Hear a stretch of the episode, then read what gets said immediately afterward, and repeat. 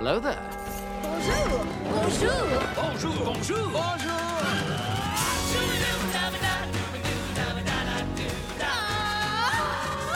Vers l'infini et au-delà It's gonna be legendary. Good to see you too, Pop. Trois fois mille. Je compte même pas jusque-là.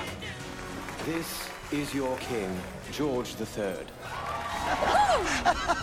C'était. c'était. fun Telle est la voie. Ferme les yeux, respire pour ouvrir ton chakra couronne. Oh mon Dieu, ce que c'est bon de vivre. Bonjour à toutes et tous, salut les filles. Bienvenue sur Il était un plus, le podcast qui vous emmène par-delà l'écran pour découvrir ou redécouvrir les merveilles de Disney+. Je me présente, donc je m'appelle Cédric, l'un de vos hosts pour cet épisode, et aujourd'hui, pour parler de la parentalité chez Disney, je serai accompagné de Clem, Coucou d'Emily, Hello de Linda Coucou et de Charline, Salut qui co-animera donc l'épisode avec moi. Et du coup, comme à chaque début d'épisode, on va vous donner l'un après l'autre euh, un contenu que l'on a découvert récemment sur Disney ⁇ avec une courte description de pourquoi est-ce qu'on le recommande ou pas d'ailleurs, et la note qu'on lui donnerait entre 5 et 0 ⁇ ce serait peut-être mieux de dire entre 0 et 5 ⁇ mais vous m'avez compris. Parce que oui, du coup, comme euh, il y a deux profs dans la team, euh, nous on aime bien noter. Et donc on va commencer avec l'une d'entre elles. Clem, qu'as-tu regardé sur Disney ⁇ récemment? Alors moi, euh, grâce à la recommandation d'Émilie, je regardais Le Réveil de la Force après la sieste. Donc c'est un court métrage euh, avec les Simpsons, plus, plus particulièrement Maggie Simpson. Donc euh, bah, pourquoi le regarder? Bah, Parce que c'est les Simpsons, donc si vous avez grandi dans les années 90 ou 2000, bah, c'est la base évidemment. Et que c'est euh, très très court, 3 minutes 35, générique de fin compris. On pense à toi Olivier. donc aucune raison de le zapper. Les références en fait elles sont vraiment super chouettes. Euh, euh, tout dans le court métrage fait appel aux, œuvres de Star Wars. On y trouve des éléments euh, de la postologie, mais aussi de la trilogie originale, de The Mandalorian et de la prélogie, et même d'ailleurs de l'animé The Clone Wars. Donc c'est super chouette à regarder, les idées sont bonnes et c'est drôle. Et puis on sent aussi que les Simpsons font désormais partie de la famille Disney et les références au studio elles sont sympas aussi, donc euh, voilà, c'est cool. Alors moi je vais vous parler d'un film que je crois tout le monde va regarder de toute façon puisqu'il sort aujourd'hui, au moment où vous écoutez ce podcast sur Disney ⁇ Raya et le dernier dragon. Enfin, bien Trop hâte Donc je pense que tout le monde va le regarder de toute façon, mais pourquoi il faut absolument aller voir ce film ce soir dès que vous avez fini le podcast? Ben, je dirais déjà pour les décors, les vêtements, l'architecture, la nourriture, les personnages, bref, euh, tout le setting du film qui est inspiré des cultures d'Asie du Sud-Est. Le résultat est vraiment magnifique et c'est un bel hommage à ces cultures qui sont assez peu mises en avant au cinéma. Deuxièmement, parce que Raya est une super héroïne, je la trouve à la fois badass et vraiment attachante, et c'est vraiment une digne héritière des héroïnes comme Mulan, Merida ou Elsa. Et enfin, pour le casting de qualité supérieure. Alors, je l'ai vu en VO, je le recommande en VO parce que Aquafina est beaucoup trop drôle. Je ne commenterai pas sur la VF vu que je ne l'ai pas vu. Mais donc, dans le casting en VO, on retrouve Kelly Maritran, qui fait la voix de Raya, qui jouait Rose Tico dans la postlogie Star Wars. Aquafina, comme je disais, qu'on a pu voir dans Crazy Rich Asians, Daniel Day Kim ou Sandra Oh de Grey's Anatomy.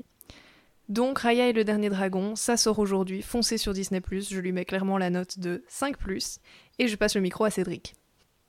Ok, alors moi j'ai regardé une euh, série Star Originals euh, qui est arrivée donc euh, mi-février je crois. Euh, voilà, donc c'est Love Victor. Euh, je crois qu'on a eu quelques fans euh, sur le Discord d'ailleurs, j'en ai parlé Oui. avec certains, ouais, hein, Linda notamment, je crois Olivier aussi sans vouloir en balancer, mais euh, ouais, carrément. Et donc euh, voilà de quoi ça parle euh, rapidement. Euh, c'est l'histoire de Victor Salazar, donc qui euh, a 16 ans, qui a déménagé avec sa famille euh, dans une petite ville à côté de à côté d'Atlanta. Et comme euh, tous les ados de son âge, il doit faire face à pas mal de trucs plus ou moins agréables. Et en plus de ça, il doit évidemment s'adapter à son nouvel environnement, comme il a déménagé. Et euh, une de ses interrogations du moment euh, concerne son orientation sexuelle, donc ça va être pas mal autour de ça. Euh, voilà, on va le suivre pendant 10 épisodes dans son quotidien, euh, avec euh, sa famille un peu conservatrice d'origine mexicaine, avec tout ce que ça implique de préjugés, autant chez lui qu'à l'extérieur d'ailleurs. Et donc il va finir par contacter Simon Spear, qui en fait a vécu des événements similaires dans le même lycée que lui quelques années auparavant, et qui vit maintenant à New York, et en fait Simon Simon, si vous regardez en VO, est en fait le héros du film Love Simon, duquel est tirée la série Love Victor. Voilà. Je sais pas si vous avez suivi, si c'était très clair. Très clair. Très clair, super. Mon avis sur la série, euh, bah, on passe un bon moment, on s'attache vite au personnage. Euh, voilà, Victor, et on peut aussi euh, se mettre à sa place. Il a un pote aussi un peu un peu chelou qui s'appelle Félix, complètement barré. Il est, trop génial. il est génial, voilà. Et on, on a vraiment envie d'en savoir plus. Donc euh, voilà, donc la saison 2, euh, ça a été annoncé il y a pas très longtemps, il y a quelques jours, sera sur Disney Plus dès le 18 juin une semaine après les États-Unis qui l'auront sur Hulu le 11 juin. Euh, voilà, donc moi je, je mets 4 plus parce que voilà, j'ai passé un bon moment, c'est pas voilà, j'ai pas envie de mettre 5 plus parce que c'est pas non plus euh, la série de l'année, mais voilà, j'ai passé un bon moment donc 4 euh, plus. Et toi Charline, quel est ton coup de cœur du mois? Eh bien, moi, je veux également parler d'une série star originale, et il s'agit de Dollface. Je crois que Emily aussi l'a vu dans, le, dans la team. C'est un grand oui. Alors de quoi ça parle? Eh bien de Jules qui vient de se faire larguer comme une merde, excusez-moi du vocabulaire, par son copain après des années de relation et qui du, au moment où elle va chercher du réconfort auprès de ses copines, bah, elle réalise en fait qu'elle les a complètement délaissées au profit de son mec et que du coup bah c'est plus vraiment ses copines. Et en gros c'est un peu ce qui arrive quand même à pas mal de filles, je suis sûre que ça nous est tout arrivé au moins une fois, c'est pas un secret. Euh, et, du coup, c'est hyper sympa comment elle va essayer de redécouvrir, entre guillemets, les amitiés féminines, comment, comment on est une bonne copine, vraiment avec des gros guillemets. Et la série, j'ai vraiment aimé parce que c'est très feel good, c'est une comédie un peu burlesque, il y a des passages qui sont complètement fantaisistes, hein, c'est pas réel, il y a des trucs où tu te dis, bah ça existe pas dans la vraie vie, euh, pour vous donner un peu l'idée. Donc en fait, ça peut vraiment surprendre au début, moi je croyais que c'était un peu à la Friends, et en fait, je me suis rendu compte que non, c'était complètement euh, décalé. Mais j'ai trouvé ça très sympa, les dialogues sont bien écrits, il y a des réflexions hyper intéressantes, surtout sur la sororité. Et euh, du coup, j'ai trouvé ça cool. Et puis au niveau casting, on y retrouve quand même euh, Kat Dennings, que j'adore, qui joue dans Two Broke Girls, dans Thor, et du coup, dans plus récemment euh, VandaVision de Disney. Ah oui, et sa tête me disait un truc, ouais.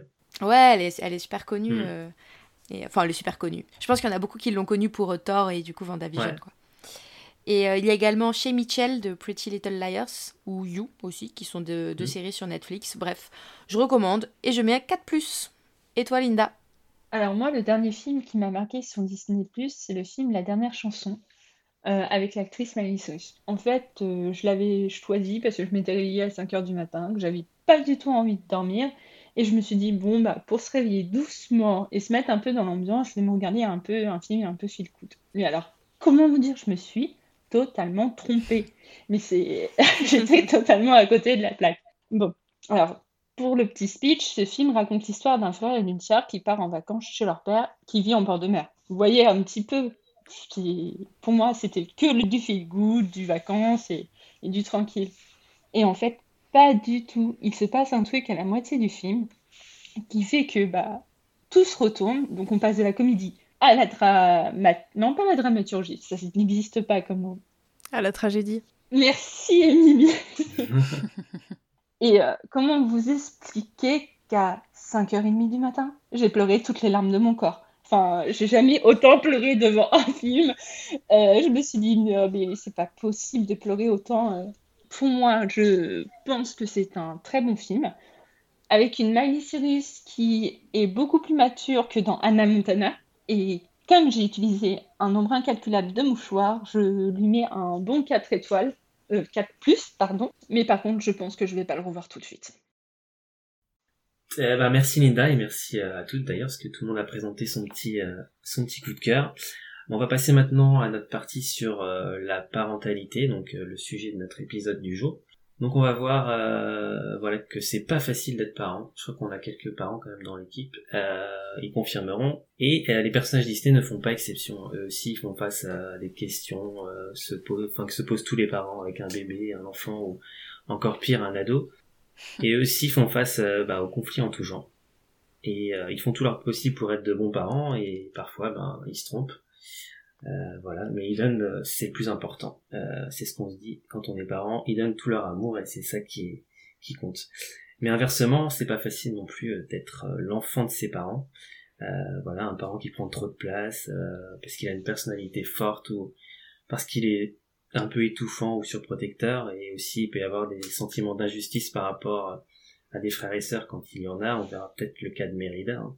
Euh, notamment. Et euh, voilà, donc il peut aussi y avoir des conflits générationnels ou d'intérêts.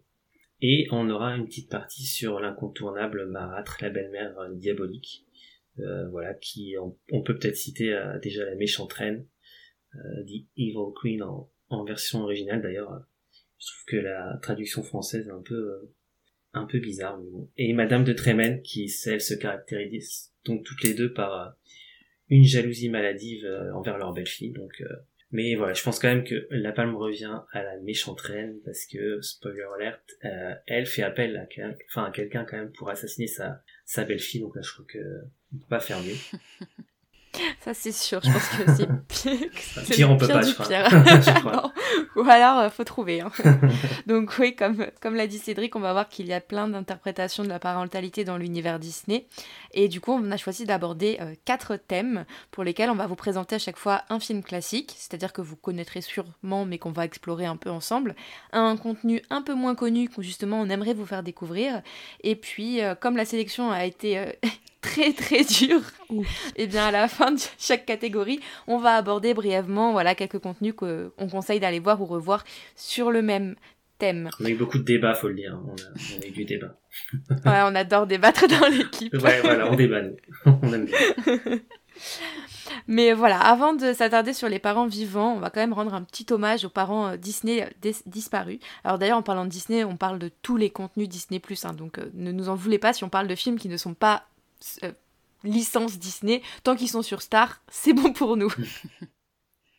Euh, donc voilà, du coup, un petit hommage aux parents disparus. Chez les classiques d'animation Disney, on a souvent des parents qui sont absents ou décédés.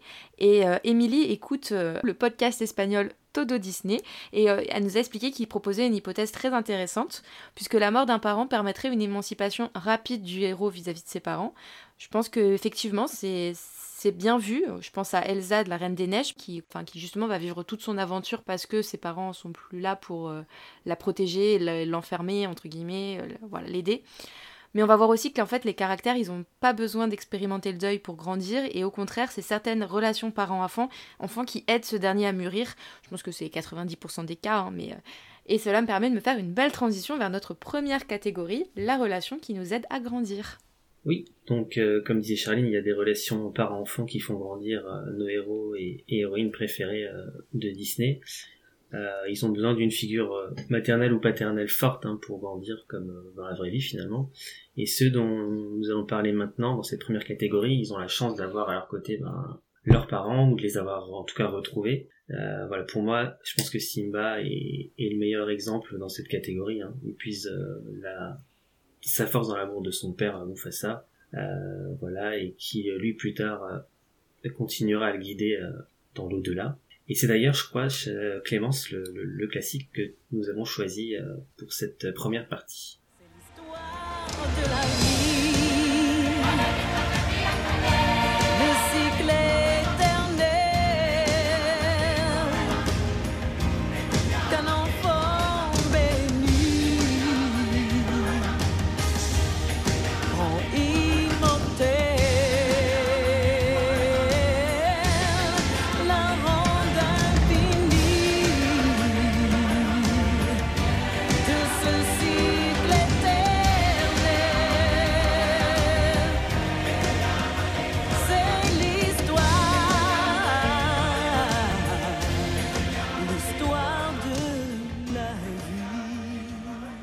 Tout à fait. Donc, euh, on va évidemment parler du Roi Lion. Il est sorti le 15 juin 1994. J'avais 3 ans d'ailleurs. 1994, c'est ça en français?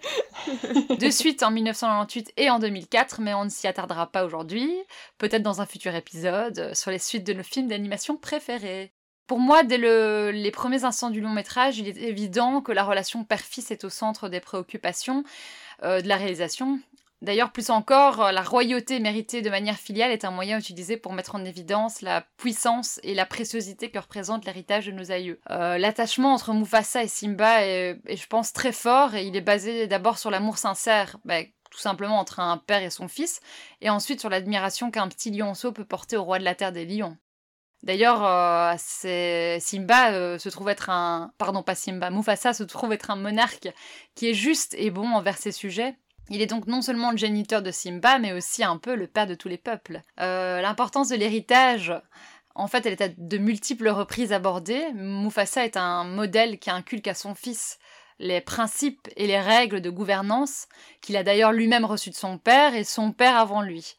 Donc l'universalité de ces messages persiste même après sa mort, comme tu l'as dit, euh, Cédric. Lorsque Simba, alors adulte, se remémore, chaque fois que tu te, te sentiras seul, n'oublie pas que du haut du ciel, les autres rois te contemplent et t'aident. J'adore cette phrase. Elle est magnifique. Ouais, elle est très belle. Puis et... la scène est belle aussi, la scène. Et la musique. Ouais, ouais, c'est ça, sous les étoiles et tout, c'est. Ouais, c'est une très très, Très belle, belle scène. scène. Mm. Et c'est vrai que c'est poignant et, et on, on comprend là tout l'attachement que, que Simba porte à son père aussi et à quel point euh, c'est un guide pour lui dans la vie. Parmi les scènes les plus belles dans, dans Le Roi Lion, c'est souvent celles qui réunissent en fait Mufasa et, Mhm. et Simba. Elles sont assez, assez, assez- il y en a assez peu finalement, mais celles quand ils montent tout en haut du rocher de la Terre des Lions, euh, voilà, notamment pour lui montrer tout le territoire, c'est c'est une super scène. Et celle dont tu parlais Clémence aussi est magnifique, je trouve que, ouais, je trouve qu'on sent, enfin, on sent vraiment cette, euh, cette relation forte ouais, entre les, entre les deux. Mhm. Ouais, moi ce que j'adore c'est quand on voit l'empreinte de Mufasa et Simba Ah ouais. avec sa petite patte. Et là on voit vraiment que pour moi c'est que c'est le modèle quoi. Ouais, Qu'il ouais. met sa patte et qu'il aimerait que ça, que ça soit à la même taille et, et non pour l'instant c'est hyper beau. Il doit seulement grandir et faire ses, ses expériences. Ouais. Bah donc, euh, en parlant d'expérience, euh, à un moment donné dans, euh, dans le, le film, euh, le jeune lion, donc Simba, est banni du territoire malheureusement. C'est dur comme expérience. C'est clair. Ça forge, ça forge. ça forge Ouais. le caractère. Ouais, ouais. Et c'est une période justement où il va plus du tout avoir d'espoir et il rentre dans une euh, dans un moment euh, d'errance euh, complet.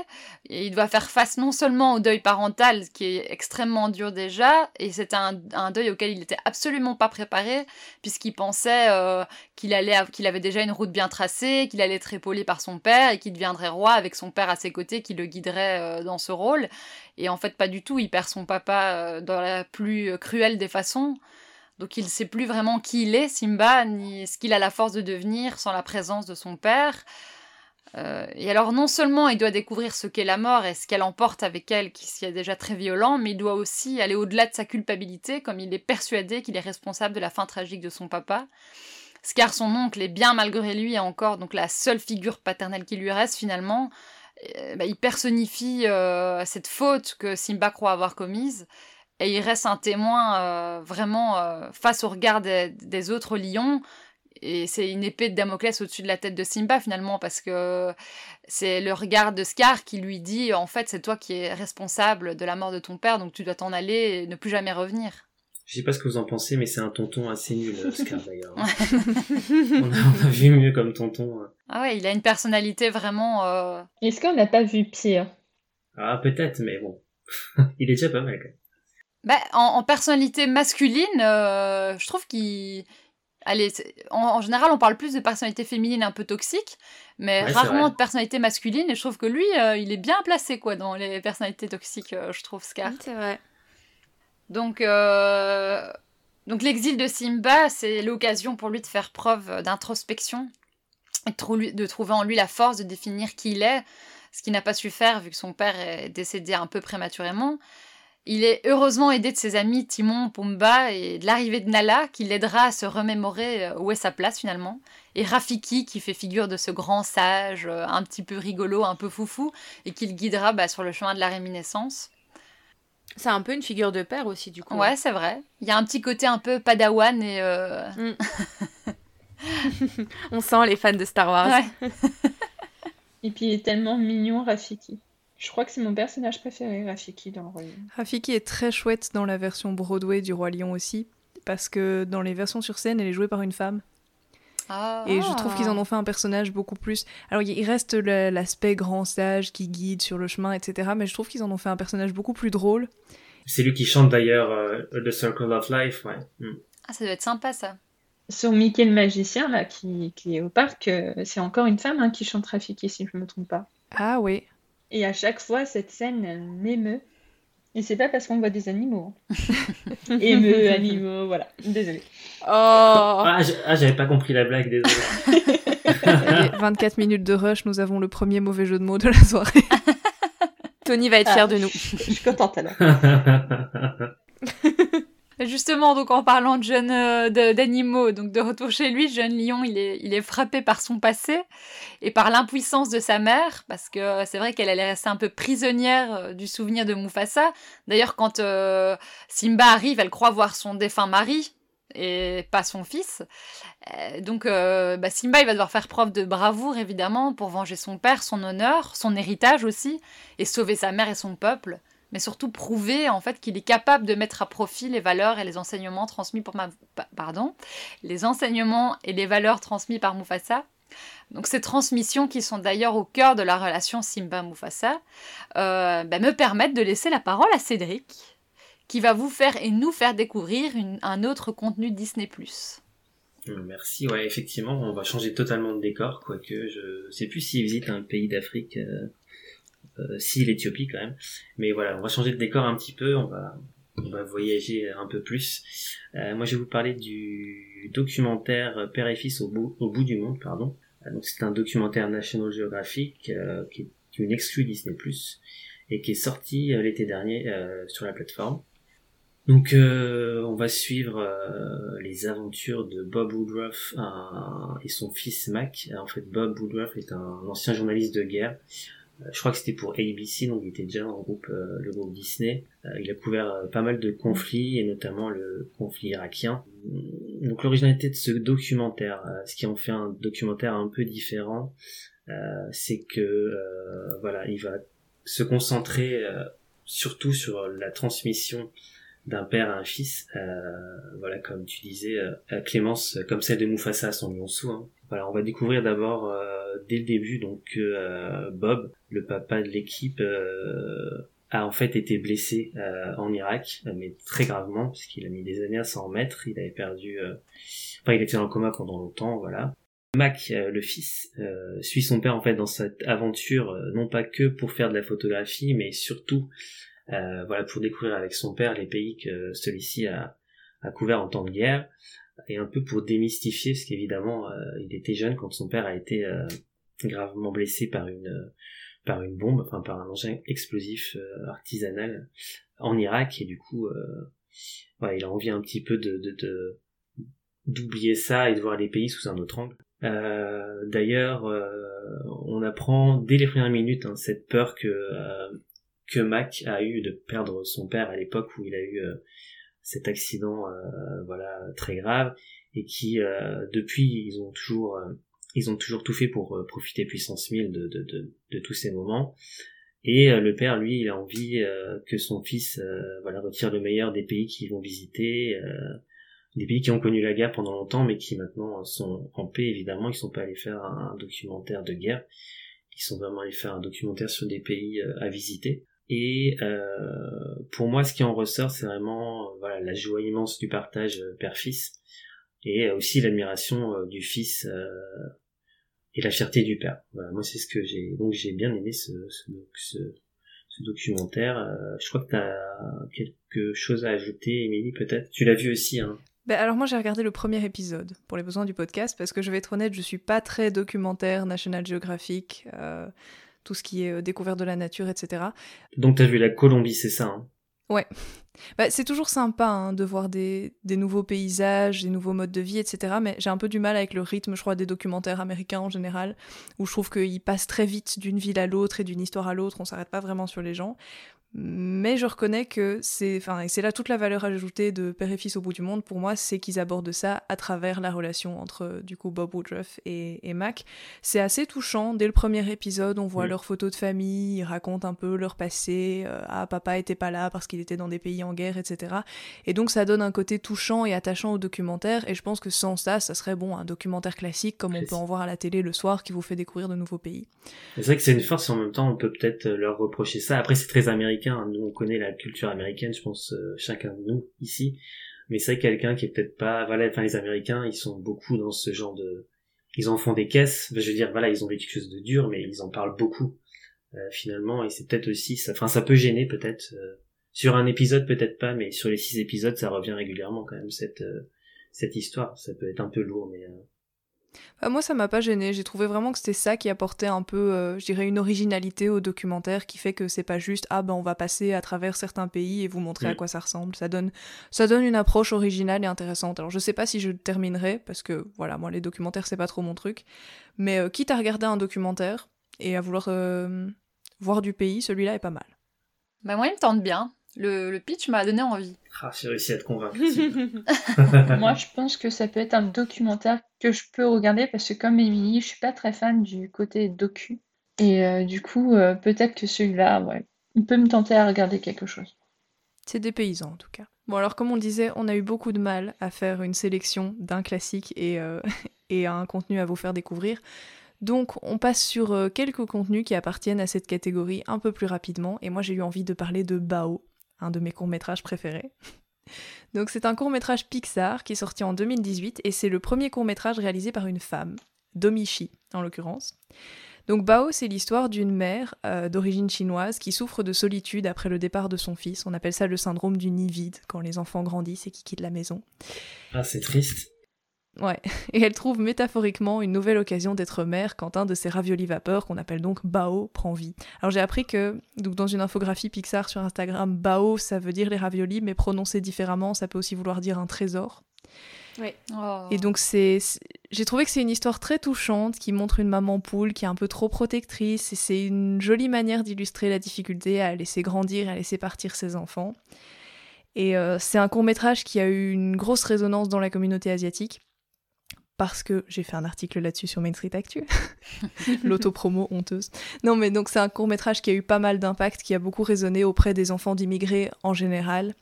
Euh, parce que voilà, qui se retrouvent, euh, ils se retrouvent souvent pris entre deux cultures. On a à la fois la culture qu'on vit à la maison et celle qu'on vit dans le pays où on est né, et ça donne parfois lieu à des tensions intérieures et voilà, un détachement avec les parents. Je trouve que tout ça est très joliment illustré dans le court métrage. Et donc je vous le conseille. Moi, je l'ai vu, j'ai adoré.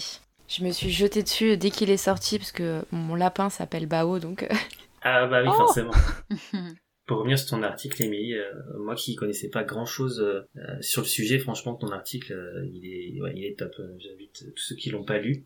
Je sais pas s'il y en a qui l'ont pas lu, mais qu'il faut, il faut, il faut absolument le lire. Ouais, franchement, c'est un super article. Et tu parles de Bao, ouais, d'ailleurs dedans, et euh, j'avais découvert Bao à ce moment-là et je l'ai pas regardé, j'avoue. Mais, mais je vais le regarder bientôt. Moi, du coup, j'ai regardé L'Envol. C'est un Pixar, euh, un court-métrage Pixar qui est sorti en 2019 pour la sortie de Disney+. Il fait partie des 8 Spark Shots qui sont sur la plateforme. C'est une histoire formidable entre un père et son fils qui a la capacité de voler, mais elle fait ressentir un sentiment de mal-être parce que son fils est différent et donc, du coup, son père se méfie du regard des gens. Comment grandir lorsqu'on est différent et assumer cette différence? Si ses propres parents l'assument pas? Enfin, c'est vraiment une problématique qu'on rencontre un peu tous les jours. Mm.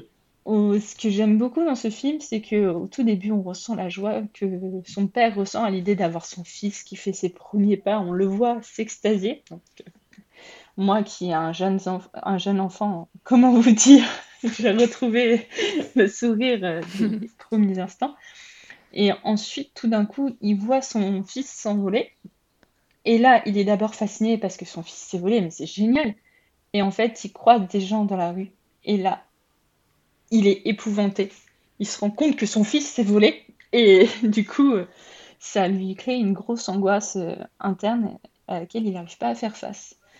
Euh, cette histoire, en fait, elle a été inspirée directement par la vie du réalisateur de l'envol, Buddy Robio, qui, euh, en fait, a un fils qui est autiste. Et euh, du coup, au début, il a eu cette phase d'acceptation qui, qui est très très bien illustrée dans ce court métrage. J'aime cette histoire car malgré tout, on peut l'associer à plusieurs situations. Dès que quelqu'un est différent, on essaye de le cacher. Handicap, homosexualité, au potentiel, hyperactivité, original aussi, enfin tout simplement, qui ne s'est pas senti un peu différent des autres euh, au lycée, au collège et qui a essayé d'être normal. Enfin, je pense que tout le monde est dans ce cas-là, moi compris. Et euh, je pense que cette histoire nous permet aussi de, se poser la question, si on arrêtait de se soucier de notre différence et plutôt qu'on essaye de la montrer, je trouve que c'est plutôt pas mal. Après tout, on est tous différents et c'est notre différence qui est plutôt à valoriser. Non, c'est clair. Moi, je l'ai trouvé très mignon ce court métrage. Après, c'est un thème qui a déjà été pas mal abordé, j'ai l'impression, dans les Disney Pixar. Mais, euh, mais oui, ça reste un court métrage original et j'ai trouvé assez chou. Le bébé est particulièrement mignon. Voilà, ça peut être un argument pour aller le voir. Moi, je l'ai pas vu, désolé. T'as vu aucun court métrage, c'est pas possible ça. mais ouais, mais je suis pas trop court métrage en fait. C'est pour Moi ça. non plus, Ouais, je l'ai pas vu. En fait, si je me pose, euh, je me pose pas 5 minutes du coup. C'est peut-être pour ça. Je jamais regarder un truc plus long. Je sais pas si c'est une n'ai excuse rien en fait. ce entendu, que je n'ai rien entendu. Comment on peut pas être court métrage Ce n'est pas possible. Je ne suis Ouais. pas d'accord. Non, mais non. En plus, il y en a des très bons, hein, clairement. Mais euh, je je prends pas le temps de les regarder.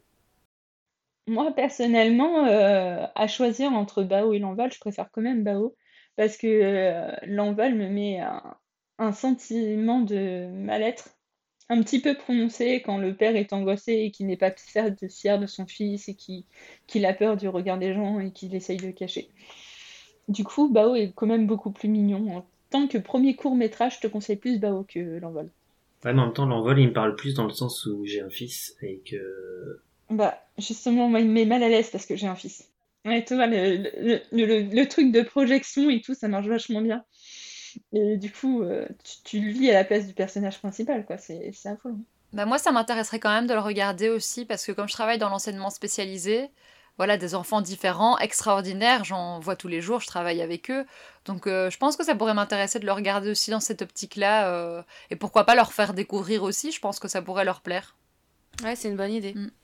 Du coup, bah, c'était euh, à moi, c'est à moi de vous parler en fait de, donc de, de films euh, à citer. Là, ici, je vais parler d'une trilogie, une trilogie bien connue, puisqu'il s'agit de la première trilogie de la saga Star Wars réalisée par George Lucas, dont le premier opus, Un Nouvel Espoir, sort en 1977. Donc en fait, la trilogie s'organise autour du destin de la fratrie Skywalker, vous le savez, tout le monde le sait, Luke et Léa, ignorant au départ, tout comme le spectateur, l'existence d'un lien familial. ah le spoiler. Chut, chut, on ne le dira pas. On mettra un bip au moment là. Un bip. Ouais, ouais. Donc, pris d'une union prohibée entre un Jedi et une sénatrice, ils seront séparés à la naissance. Deuxième spoiler. Ouais. ouais, je pense que tout le monde le sait, hein. Ça se fait quand même 40 ans. Bah, comme dirait Tony, si c'est encore du spoil, c'est vraiment que vous n'êtes pas fan. C'est ça. Ouais, c'est ça. c'est clair. Donc, ils seront vraiment séparés à la naissance pour leur bien et celui de la galaxie. Leur père, le cruel Dark Vador, donc autrefois Anakin. D'ailleurs, en anglais, ça se dit euh, Darth Vader, un indice sur la réelle identité du grand méchant, clin d'œil, clin d'œil. ayant basculé du côté obscur de la force. Donc bah, ici, dans les, épisodes, épisodes pardon, 4, 5, 6, le lien parento-filial se trouve être un point primordial de cette saga. Euh, premièrement, dans la recherche identitaire de Luke et Léa, puisque bah, cette dernière est dotée des mêmes dons de force que son frère, et euh, bien que très attachée à ses parents adoptifs, elle se rappelle la présence de sa mère biologique. Elle en parle plusieurs fois euh, dans les, les épisodes, et au final, on la voit à la fin aussi, euh, Padmé, un retour de Padmé via la force, qui est vachement sympa, je trouve, dans les, les épisodes remasterisés, puisqu'avant, on la voyait pas, mais après, euh, dans les nouveaux épisodes remasterisés, enfin, dans les anciens épisodes remasterisés, on la voit, et je trouve ça, je trouve ça chouette de voir Nathalie Portman euh, réapparaître comme ça. euh. J'ai jamais fait attention qu'elle réapparaisse. Ouais, si, si, à la fin de l'épisode 6, elle réapparaît avec euh, Anakin. Et Anakin dans sa. Je veux dire, le Anakin qu'on connaît, quoi. Pas le Dark Vador complètement brûlé, vraiment le beau, le très beau Anakin, quoi. Je non, je t'avoue que moi non plus, mais je pense que je dois avoir des vieilles versions peut-être, mais je savais même pas. c'est la vois. version belge peut-être. La version belge, ils ont, ils ont mis, ils ont mis Padmé et pas en France en fait. Ah, ah, après, peut-être que je me trompe, mais il me semble vraiment qu'elle. Ouais, si, qu'elle réapparaît euh, à la fin euh, dans, les, dans les épisodes remasterisés. euh, À vérifier quand même, hein. Que je dis pas de bêtises, mais il me, il me semble, ouais. Attends, attends, on vérifie si tu veux. Je viens d'aller vérifier et en fait c'était juste un fanart honteux que j'ai cru. Le débat est réglé. voilà, je suis, je suis une grosse nouille, c'est officiel. Ju- Juste pour t'entendre dire grosse nouille, ça valait le coup. Du coup, je ne sais plus où j'en étais. Donc oui, elle se rappelle la présence de sa mère biologique. Luke, quant à lui, il retrouve dans le vieux Ben Kenobi, donc Obi-Wan, hein, euh, pour euh, les non-initiés, cette figure paternelle rassurante et pédagogue qui lui faisait défaut, malgré l'existence d'un oncle l'ayant élevé comme un fils. Ben représente tout ce que le père des jumeaux aurait pu devenir, et il est aussi cette trace du passé glorieux de leurs parents. Euh, et enfin, la trilogie élabore, symbolisée par le combat que se livrent Dark Vador et Luke, le perpétuel besoin d'un père et de son fils de se comparer, d'entrer en compétition pour déterminer qui sera le vainqueur. Euh, une dualité qui se réglera finalement par le triomphe de la bonté trop longtemps enfouie d'un père qui réalise tout l'amour qu'il porte à ses enfants, et plus particulièrement à Luke, euh, bah, jugé autrefois incapable de le surpasser. Lui, bah, il va s'efforcer de, faire jaillir sa personnalité lumineuse, qui est aux antipodes totales des ténèbres de son père, et il va faire preuve de beaucoup de résilience et de pardon euh, envers son père, qui, n'a fait que le décevoir euh, jusqu'alors. T'as bien résumé, hein, à part cette histoire de Padmé, je rigole. Ouais. et d'ailleurs, euh, je sais pas si on peut faire un, sondage rapide, mais c'est la meilleure des trois trilogies d'après vous Bien sûr. Bah oui, clairement moi, je suis pas d'accord. Ah ouais? Oh non Pour moi, non, mais après, bah après, c'est plus, euh, c'est plus affectif qu'autre chose en fait. Euh, pour moi, c'est la deuxième, parce que la dernière, je l'ai pas vue. Enfin, j'ai vu que le, le premier, mais euh, enfin pour la deuxième, c'est celle que j'ai le plus regardée, parce qu'elle est sortie quand j'étais donc 99, où j'avais 12 ans, et puis après, je les ai vus au cinéma, et ouais, il y a un côté très très affectif. Ouais, ouais, je comprends ce que tu veux dire voilà, donc c'est plus pour ça et, euh, et Nathalie Portman. Mmh, ouais, Nathalie Portman, évidemment. c'est tout ce que j'ai à dire. à, prévoir dans les prochains sujets d'épisode, un débat, euh, le débat ultime quelle est la meilleure trilogie Star ouais. Wars? Ouais. ouais. Je suis ton père.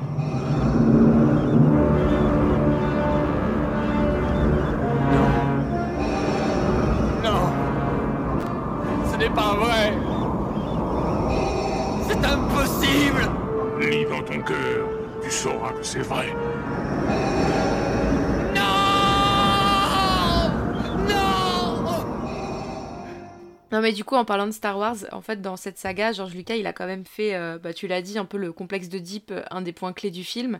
Et finalement on voit que tuer son père, ça devient le symbole pour être, euh, pour avancer, pour être libéré surtout dans la postologie. Alors, je veux pas trop spoiler, donc je ne dirai pas plus. Désolé, Cédric. Mais euh, ça me permet de faire une transition vers notre deuxième partie où la relation où l'enfant s'oppose du coup à ses parents pour s'émanciper. Et du coup, effectivement, l'opposition entre un enfant et un parent arrive souvent. Et ça peut naître d'une peur de ressembler à son parent, par exemple, ou dans un désir de se différencier afin, afin de forger sa propre personnalité. Et c'est souvent cette recherche d'identité qui est euh, source de conflit. Et euh, finalement, dès que l'identité est trouvée, que le parent accepte l'enfant avec ses envies et ses différences, bah, les rapports finissent par euh, s'apaiser. Et pour commencer, Cédric va vous parler d'une série que tous les parents des petites filles doivent connaître. Oh oui, générique, j'ai le vent dans les cheveux. Pardon.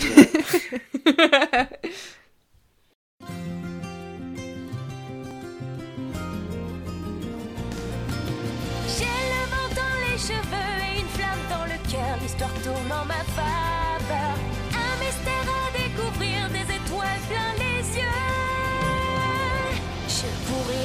n'importe où, car le souffle de l'air est merveilleux.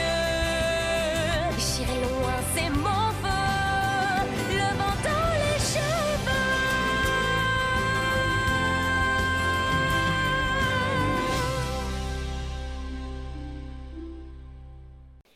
Réponse la série bien sûr. Euh, voilà donc je sais pas si vous l'avez vu mais euh, voilà c'est une série qui est donc adaptée du film euh, du même nom.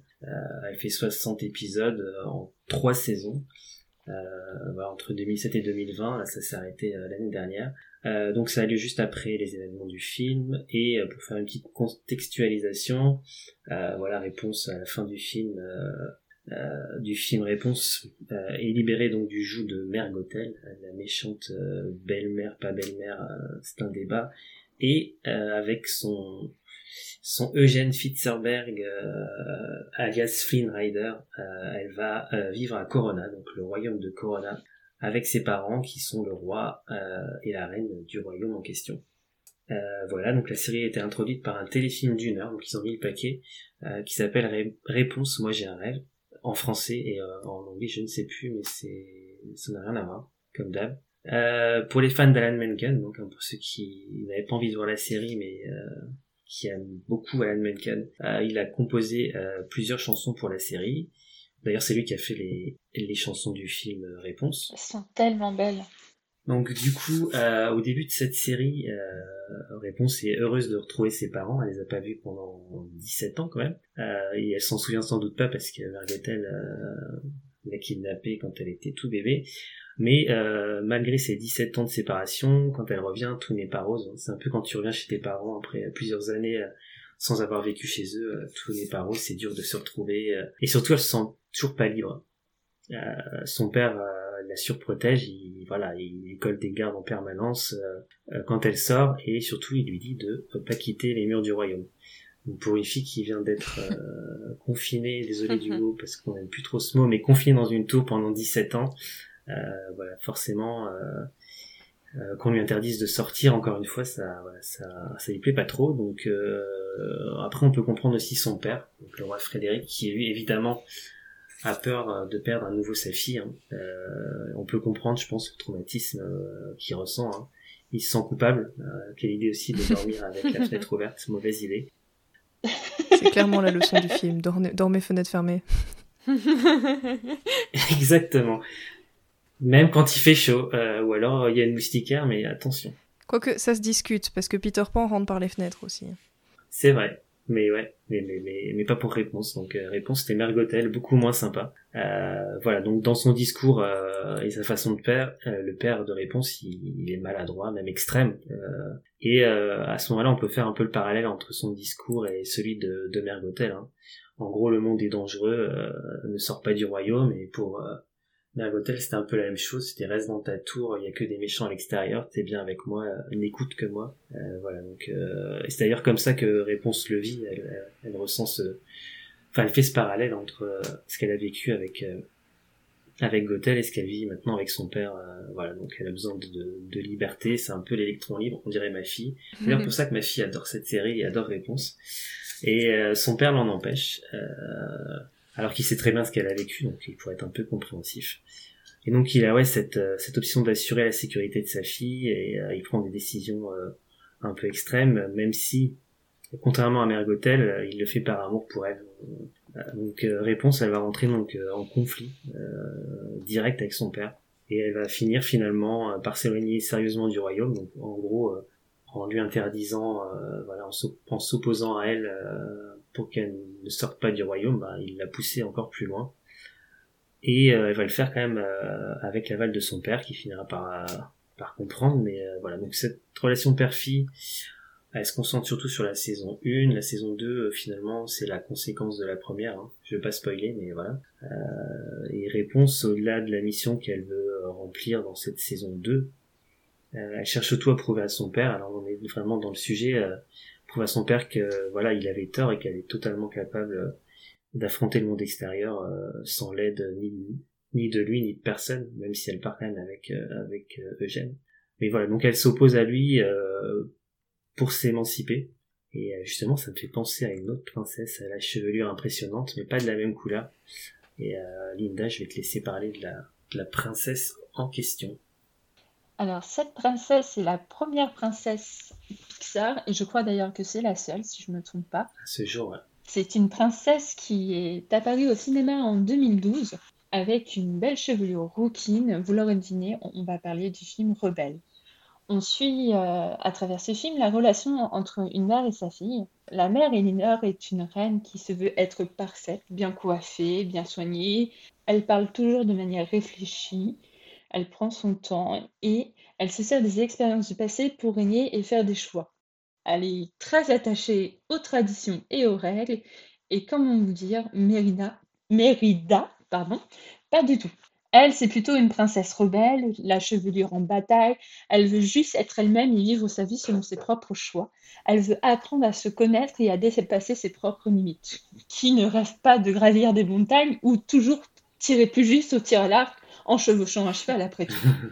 On peut remarquer que les deux femmes du royaume ne se comprennent pas, ne sont pas du tout sur la même longueur d'onde et surtout ne peuvent pas se comprendre car elles pensent toutes les deux de manière totalement différente. Dans l'évolution du film, on peut voir deux phases importantes dans la relation que Mérida entretient avec sa mère. La première est une phase d'incompréhension et de rébellion déclenchée par un mariage arrangé. Qui ne rêve pas de se marier avec quelqu'un qu'il ne connaît pas Donc, pour insister sur cette image de désapprobation face à ce mariage, les réalisateurs de ce court métrage ont enfermé Mérida dans une robe qui l'empêche de bouger, de bouger, ah dis donc, et dont les chevelures sont maintenues par une coiffe qui fait que quand elle est habillée, en fait, on ne la reconnaît pas du tout.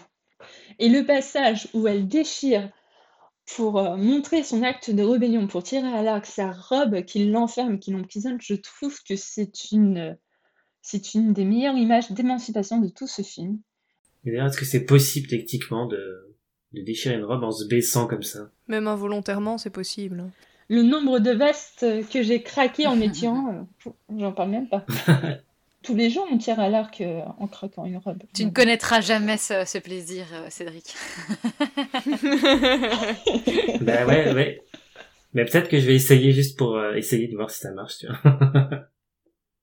Donc, euh, grâce à cette robe rompue et elle a du coup euh, rattrapé tout l'emprise de ses mouvements, et bien sûr, elle peut remporter l'épreuve en tirant à l'arc très justement sur les trois cibles et en transperçant la dernière cible avec la force de ses convictions. Elle est trop forte cette Mérida. à la suite de cette scène, euh, leur relation explose. En fait, Mérida a fait la plus grosse bêtise de toute sa vie. Euh, la colère s'installe entre les deux protagonistes. Euh, Mérida ne comprend pas que sa mère ne la comprenne pas et sa mère comprend pas que Mérida a pu faire quelque chose d'aussi abominable, très, très clairement. Du coup, euh, Mérida de- dit des choses dont les mots dépassent sa pensée et elle donne un coup d'épée dans la tapisserie qui représente sa famille. Donc, euh, d'un côté, on voit Mérida, une grande déchirure, et de l'autre côté, ses trois, ses trois frères, son père et sa mère. Comment vous dire, l'image peut pas être plus claire. Et de son côté, en réponse à cet euh, acte atroce, hein, parce que vu le temps que Elinor passe sur la tapisserie, comment vous dire, c'est impossible à faire. Et à imaginer, elle jette carrément dans la cheminée l'arc qui représente l'identité de la princesse. Comment vous dire que ça casse tout dialogue possible entre les deux? Au cours de l'histoire, la reine Elinor se retrouve alors transformée en ours par la force des choses et aussi parce que nous n'avons jamais vu un ours se comporter en reine. Elinor oublie l'étiquette, tue à son rôle et commence à se comporter comme une vraie maman. Enfin Préparant des petits plats empoisonnés ensemble, se découvrant et acceptant les différences de l'autre. Oui, parce que le petit plat ça, j'adore, c'est quand elle mange des baies empoisonnées et de l'eau pleine d'asticots. C'est bien fait pour elle. Et bim. Bon, du coup, Mérida vient au secours de sa mère très rapidement. Elle lui fait comprendre que finalement, c'est pas si dur de survivre. Et il f- il partage quand même quelques petits moments bien sympathiques qui permettent enfin de se rapprocher. Elinor est alors forcée de reconnaître que savoir se servir d'une arme peut s'avérer utile, comme pêcher du poisson. Par cette scène, on retrouve alors une Elinor un peu moins campée sur ses positions, qui se rend compte que sa fille est apte à se débrouiller seule, même en pleine nature, et qu'elle n'a plus besoin d'être protégée, voire même d'être surprotégée, parce que Elinor est un peu... euh, De son côté, Mérida prend conscience que son acte de rébellion est à l'origine d'une guerre, où les quatre clans se crachent sur la gueule et se tapent à coups de massue. Elle comprend alors que l'ampleur de ses responsabilités et est prête à se sacrifier pour le bien-être du royaume et maintenir la paix. Et enfin, le film se finit bien, car il se finit par une jolie citation qui montre enfin que nos deux héroïnes préférées ont changé et qu'elles s'acceptent telles qu'elles sont. Je vous laisse l'écouter. Mais moi, j'ai fait preuve d'égoïsme. J'ai provoqué une immense faille dans notre royaume. Je suis la seule à blâmer. Je dois renouer les liens et je dois à tout prix réparer le mal causé. Réparer ma faute. Ma mère, la reine, pense euh, du fond du cœur que je... que chacun est libre de d'écrire sa propre histoire, de suivre son cœur et de trouver l'amour le moment venu. Moi, ce que j'aime bien dans ce film, c'est qu'en fait, on, voit vraiment que les exigences d'une mère pour un enfant, c'est hyper dur parce que je pense qu'ils sont elles sont je suis pas maman donc je peux pas trop le savoir mais je pense que tu es frustrée parce que tu as envie vraiment du bien-être de ton enfant et tu sais que bah, quand il est enfant il, sait moins aussi comment la vie peut, peut être euh, pour lui entre guillemets enfin vous voyez un peu ce que je veux dire et du coup euh, la frontière entre montrer le, bon chemin la meilleure voie à suivre pour être heureux et euh, des exigences qui sont trop dures et qui sont juste la possessivité extrême ou ou même les parents qui s'imaginent à la place de leurs enfants. Je pense aux minimis, par exemple, ou aux parents qui rêvaient d'être acteurs et qui, du coup, poussent leurs enfants à être acteurs. Enfin, je pense que cette frontière, elle est hyper mince et ça doit vraiment être une des difficultés de la parentalité. C'est vrai, c'est vrai, ouais. En fait, il faut trouver le, le bon dosage entre guider et, enfin, enfin, guider et plus imposer. Elle, dans son cas, elle impose clairement, elle lui dit, euh, enfin, elle lui dit que ses journées, elle, euh, donc clairement, elle va, elle va dans la confrontation directe et, euh, oui, c'est vrai que, ouais, effectivement, je pense que la, enfin, la frontière est fine et là, dans son cas, elle a choisi euh, le mauvais côté. Hein. c'est vraiment la relation mère-fille, euh, euh, un peu comme on la, enfin, un peu comme on la représente souvent, conflit tout le temps. Puis en plus, Mérida, ça, elle doit être à peu près à un âge ah, elle est plus ado, elle est, elle est jeune adulte peut-être, je sais pas trop quel âge elle a. 17 ans, mais je suis peut-être 18, ouais, 17, 18. Ouais, 17 ans, donc elle est, ouais, mais c'est vrai qu'ils vont la marier. Enfin, tu me diras après, vu l'époque. Euh, bon. Donc du coup, elle, est, elle est dans une période euh, de fin d'adolescence, donc forcément il y a le conflit, mais euh, ouais. Oui, mais il faut aussi comprendre un petit peu Elinor. Enfin, on peut pas tout donner bon à Mérida. Elinor, quand même, elle est en train d'éduquer une future reine, donc il faut qu'elle comprenne tout de suite les responsabilités qu'il y a avec ce titre. Bon, pas de chance, c'est tombé sur une Mérida rebelle. Mais Ouais, après, ma mère, elle dit toujours que euh, on, on fait pas ses enfants pour soi, on les fait pour, euh, on les fait pour eux, pour qu'ils deviennent euh, des, des, des, personnalités propres et pas, pas spécialement des personnalités rattachées à, à soi-même, quoi. Ouais, ou un double, c'est pas un double. Voilà, c'est ça. On n'élève pas ses enfants pour soi, on élève ses enfants pour qu'ils pour qu'ils puissent évoluer seuls dans la vie plus tard. Et, et voilà. Bah, c'est ce que je trouve que c'est une réflexion assez intéressante de ma mère. Mm. C'est vrai. Merci maman de Clémence. Et d'ailleurs, il y a un passage assez subtil euh, euh, quand Elinor euh, annonce à Rebelle qu'elle va se marier, par un mariage forcé. Après, on voit Elinor parler avec son, avec son mari dans sa chambre en disant Moi non plus, j'avais pas accepté cette règle et puis je me suis fait à toi. Donc, oui, finalement, Elinor aussi, au même âge que, que Mérida, avait pas du tout accepté le mariage forcé et, et elle a vu tout de suite ses responsabilités et du coup elle a accepté. Mais comment tu peux désapproprier quelque chose à un temps donné et faire la même chose à ta C'est une autre époque aussi, ouais. Moi, je trouvais l'origine du film assez mignonne. J'avais lu que c'était donc la réalisatrice, c'est euh, Brenda Chapman. Je crois que d'ailleurs c'était la première femme réalisatrice chez Pixar. Et euh, elle expliquait qu'elle avait eu l'idée du, bon pas de tout le pitch, mais du thème du film de la relation mère-fille en disant, mais en fait moi tous les matins je m'engueule avec ma fille. Il y avait genre, euh, je crois 4-5 ans à l'époque. Elle dit, ouais, tous les matins c'est la guerre, mais je pense que beaucoup de parents connaissent de va mettre tes chaussures et on est en retard et t'as pas fait ci et machin. Et elle se disait, mais comment c'est possible qu'on s'engueule comme ça tous les matins Et le pitch de ah, Rebelle est, parti de, de ma vie, arrête. Ah, c'est chouette. Trop marrant. Mais tu vois, moi je me rappelle quand j'étais adolescente, je me disputais avec ma mère tous les matins aussi, et c'était euh, pour ma coiffure. Mais Charline, t'as vu comment t'es coiffée et tout. Puis quand je regarde les photos maintenant, je me dis, mais pourquoi je l'écoutais pas? Les filles, c'est horrible en fait. Non, je déconne.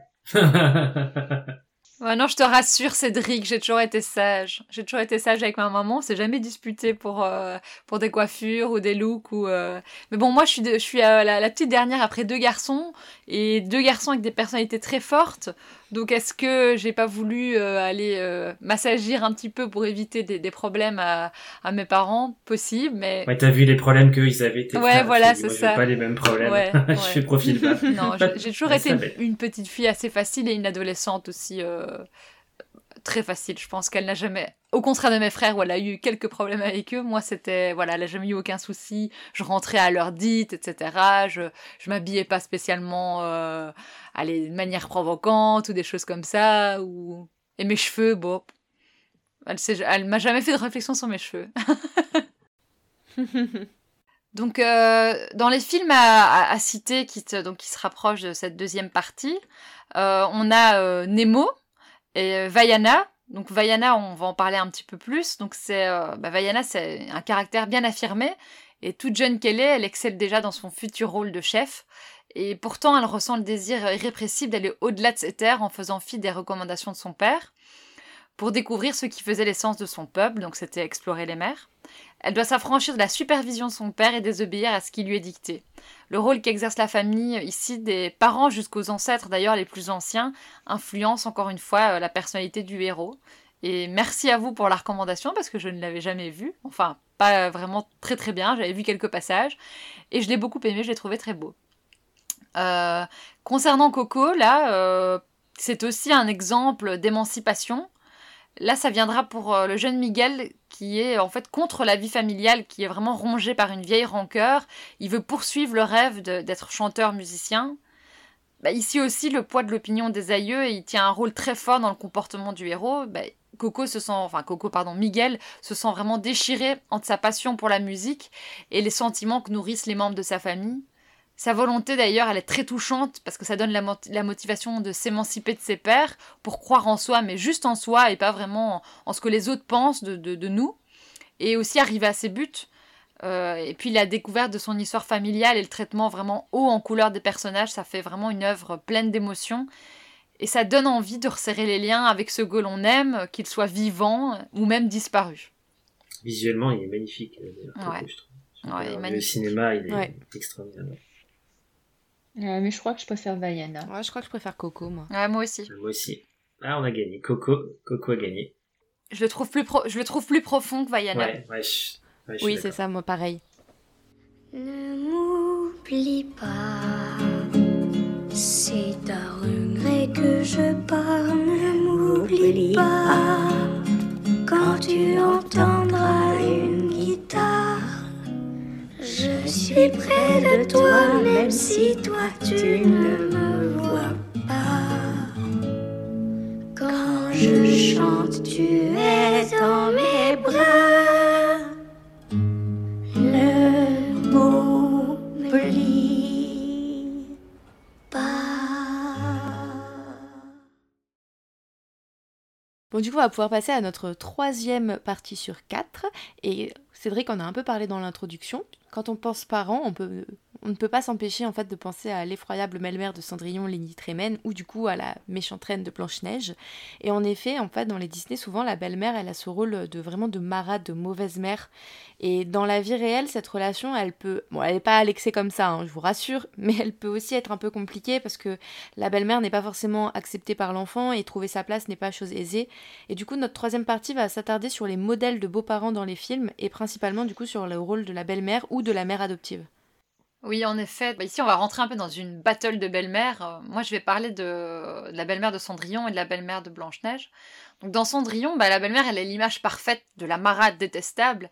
Elle nourrit vraiment un, certain ressentiment, voire carrément de la haine envers sa belle-fille Cendrillon. Une belle-fille qui représente d'ailleurs l'amour euh, bah, passé et indétrônable de, son mari pour sa, défunte première femme. Euh, bah, ajouter à cela en fait, en plus, pardon, excusez-moi, ajouter à cela en plus le fait que le père de Cendrillon meurt en divulguant que sa fille sera toujours plus importante que tout, bah, on retrouve là les ingrédients idéaux pour constituer une belle-mère et même une mère adoptive que l'on adore détester. C'était clair que bon, il nous a pas aidé le père de Cendrillon sur ce coup-là. ouais, mais il pensait bien faire, tu vois, il a pas lu entre les lignes, il pensait bien faire et ben non. Après, je comprends, c'est sa fille et c'est normal, c'est son sang, c'est voilà. Et puis sa, sa première femme, c'était sa première femme. C'est pour ça qu'en fait, le personnage de Lady Tremaine, il, me fait un peu de peine quand même, même si ça existe, ça excuse pas vraiment bah, cette cruauté. Euh, elle sait quand même qu'elle sera toujours un deuxième choix finalement, et je la comprends un peu la peine que ça peut faire de ne pas être l'amour unique de, de, de son mari, quoi. Dans cette adaptation du conte, euh, bah, la marate, Lady Tremaine, n'a de cesse d'entraver les actions de Cendrillon avec la conviction profonde de gâcher la vie de sa belle-fille euh, pour qu'elle ne trouve jamais le bonheur et pire d'ailleurs qu'elle reste à jamais le souillon qui la sert, euh, elle et ses filles. Cendrillon, elle, elle est douce et à l'image de nombreux enfants de familles composées, d'ailleurs, elle fait preuve d'une grande abnégation. Elle tente vaille que vaille de se faire aimer de sa belle famille, malgré les nombreuses bassesses de celle-ci. Elle est traitée de manière vraiment injuste. Elle continue de faire preuve de bienveillance envers ses belles-sœurs et, leur mère, et ce jusqu'à la fin, montrant ici aussi, bah, comme euh, Luc finalement, euh, l'importance de la résilience. Dans cette œuvre, les méfaits de la méchante belle-mère qui jalonnent le récit de la jeune princesse ne font référence à aucune sorte de sorcellerie, à la différence de Blanche-Neige. Euh, ça rend la situation de Cendrillon encore plus réelle. J'ai l'impression qu'on peut plus s'identifier à une Cendrillon parce que bah, les coups bas de, de la belle-mère, ça pourrait être des coups bas qui pourraient, bon, un peu romancer évidemment, mais ça pourrait être euh, des choses qui pourraient arriver dans, dans la vie réelle, à, la différence de la méchante dans Blanche-Neige qui, euh, voilà, qui fait preuve de sorcellerie, des choses comme ça. C'est pas vraiment euh, des choses qui arrivent tous les jours, quoi. Mais Cendrillon a plus de personnalité ouais, aussi, ouais. je trouve. Enfin, en tout cas, par rapport à ça, dans sa façon de réagir, il y a un peu plus sais, elle fait des petites Mhm. blagues par rapport à, à ses demi-sœurs, à leur façon de mal chanter, elle répond un peu, il y a un côté un peu... euh, Elle accepte sa situation, mais en même temps, elle en rigole, elle s'en Ouais. moque un peu, là où je trouve que Blanche-Neige est très plate. Ouais, c'est vrai. C'est vrai qu'elle a, elle a une personnalité qui est plus moderne, en fait, Cendrillon. Euh, bah, pour la reine-mère, donc euh, la, la méchante reine, euh, elle intervient, elle, dès le début du récit, euh, du récit de Blanche-Neige, en jalousant celle-ci. Bah, pas, pas pour le lien qu'elle pourrait avoir avec son père, puisqu'en fait, on parle pas tellement du père de Blanche-Neige. On dirait que la seule famille de Blanche-Neige, c'est la reine-mère. Mais euh, en fait, plutôt pour la beauté que Blanche-Neige représente, la beauté parfaite et pure de la jeunesse. Et d'ailleurs, eh ben, elle lui vole ce privilège d'être la plus belle femme du royaume. Et donc ici, c'est pas tellement euh, une question de, de, voilà de se disputer l'amour de quelqu'un, mais plutôt d'entrer dans une compétition. Et c'est une compétition que se livrent les femmes entre elles et même les femmes avec elles-mêmes depuis la nuit des temps pour plaire aux hommes. C'est le gros, le, un grand problème de société au final. Ça manque de sororité, ce, ce, ce Blanche-Neige. Et d'ailleurs, bah, Blanche-Neige et les Sept Nains, ça témoigne vraiment d'une époque où les hommes étaient vraiment le centre de tout, même dans une histoire où l'héroïne est, est une femme, quoi. Mais il y a que deux femmes d'ailleurs dans le, Ouais, dans le film ouais, finalement, ouais. c'est vrai. Il y a que des hommes et, et même donc il y a énormément d'hommes, mais en plus on sent vraiment le- la vision masculine de, de, de- du film, enfin de, de- du dessin animé, parce que bah voilà, elles, elles- finalement elles vont combattre l'une et l'autre pour être euh, la plus belle du royaume. Blanche Neige ne fait rien pour, mais je veux dire que euh, ouais le, le gros problème entre leurs relations là-dedans, c'est vraiment la beauté, une qui est sur le déclin et une qui est en pleine euh, en pleine naissance de, de toute sa beauté, tout son potentiel quoi. Elle est plutôt belle, la, la méchante reine en plus, je trouve. Ouais, c'est vrai qu'elle est belle, ouais. Ouais, ouais, elle est belle. Mais voilà, en comparaison à Blanche-Neige qui est toute jeune, Ouais, qui a quoi, peut-être, euh, je sais pas, elle a, elle a 13 ou 14 ans dans, dans le, le conte. Je crois qu'elle a 14 ans officiellement dans le film. Donc, bah, forcément, elle est, elle est en pleine. euh, voilà, c'est une fleur qui est en train de- d'éclore, quoi, comparée à, à la mère, à la, à la belle-mère qui a peut-être un peu plus de bouteilles, voilà. Bah donc ici, bah, la belle-mère, elle développe aucune espèce d'attachement envers euh, sa belle-fille. Au contraire, elle souhaite la voir mourir à l'aide, à l'aide d'une pomme empoisonnée. Ah, cette fameuse pomme empoisonnée. Euh, bah, pour que toute menace soit jamais éteinte. Bah, c'est une idée tellement dévorante qu'elle finira par se rendre encore plus laide, se, laide, se rendre laide en tout cas physiquement, parce qu'elle est déjà pas très belle intérieurement, mais physiquement, elle va s'enlaidir pour tenter d'arriver à ses fins. Et Blanche-Neige, quant à elle, elle- on dirait qu'elle craint vraiment le, le, à l'image d'une réponse finalement avec, euh, avec Gothel, cette figure maternelle, elle craint bah, la colère qu'elle pourrait avoir, mais aussi le désamour, la déception de, ne pas être ce qu'elle qu'elle attendait, ou d'être trop, d'être au-delà de, de, ses attentes finalement. Et euh, bah, c'est une preuve, s'il en fa- fallait une, que les enfants adoptés ou des familles recomposées développent parfois même, même, même pardon, malgré eux des liens avec ces nouvelles familles. Ouais, bah moi, je, bah, du coup, tu as parlé de réponse, euh, je vais rebondir, euh, je vais rebondir là-dessus. Je suis spécialiste réponse, hein, clairement. Euh... mais bon, c'est la situation qui. Mais... Malgré lui. Euh, ouais, mais j'aime bien. fille, en t'as plus, pas le réponse. choix. C'est la princesse préférée de ma fille, mais moi, je l'ai connue sur le tard, du coup, parce que ma fille a 4 ans et elle regarde la télé depuis un an, quoi. Donc, euh, réponse, je le connaissais, je l'avais vu une fois, mais depuis un an, j'en bouffe euh, tous les jours. Mais j'aime bien. Euh, mais bon, tous les jours, c'est dur. Donc, dans le... Donc, pour revenir à, à- un peu à l'analyse, euh, en fait, euh, pour le coup, euh, c'est un personnage un peu plus complexe et subtil euh, que Lady Tremaine et, et la méchante reine. Euh, mais cela dit, son dessin, il est pas moins diabolique pour autant. hein. Euh, voilà, elle a, elle a quand même volé l'enfant et elle l'a enfermé dans une toux. C'est pas très sympa. Euh, et je crois qu'on peut dire qu'elle fait partie des, enfin, de la catégorie des parents toxiques. Même si, voilà, est-ce que c'est un parent? Enfin, pour réponse, Nagotel c'est sa mère, même si on sait que que c'est enfin, pas sa, sa vraie mère. On peut dire qu'elle l'a un peu adopté finalement, euh, de force, mais adoptée quand même. Euh, et donc euh, les parents toxiques qui ont en fait une, une emprise psychologique forte sur l'enfant. Euh, à aucun moment Gothel n'utilise la violence euh, pour euh, pour arriver à ses fins. À aucun moment elle retient physiquement réponse dans sa tour. Hein. Elle a des cheveux qui font des mètres. Elle peut descendre de sa tour. On le voit quand elle descend. Ah, sur la fin, on a quand même de la violence physique. Ouais, ouais, sur la fin. Mais Mhm. euh, ouais, c'est vrai. Parce que Mais je parce qu'effectivement, tout le long, en fait, réponse, elle, euh, elle essaye pas de s'opposer à elle, euh, ou très peu. Donc euh, la violence physique n'est pas nécessaire.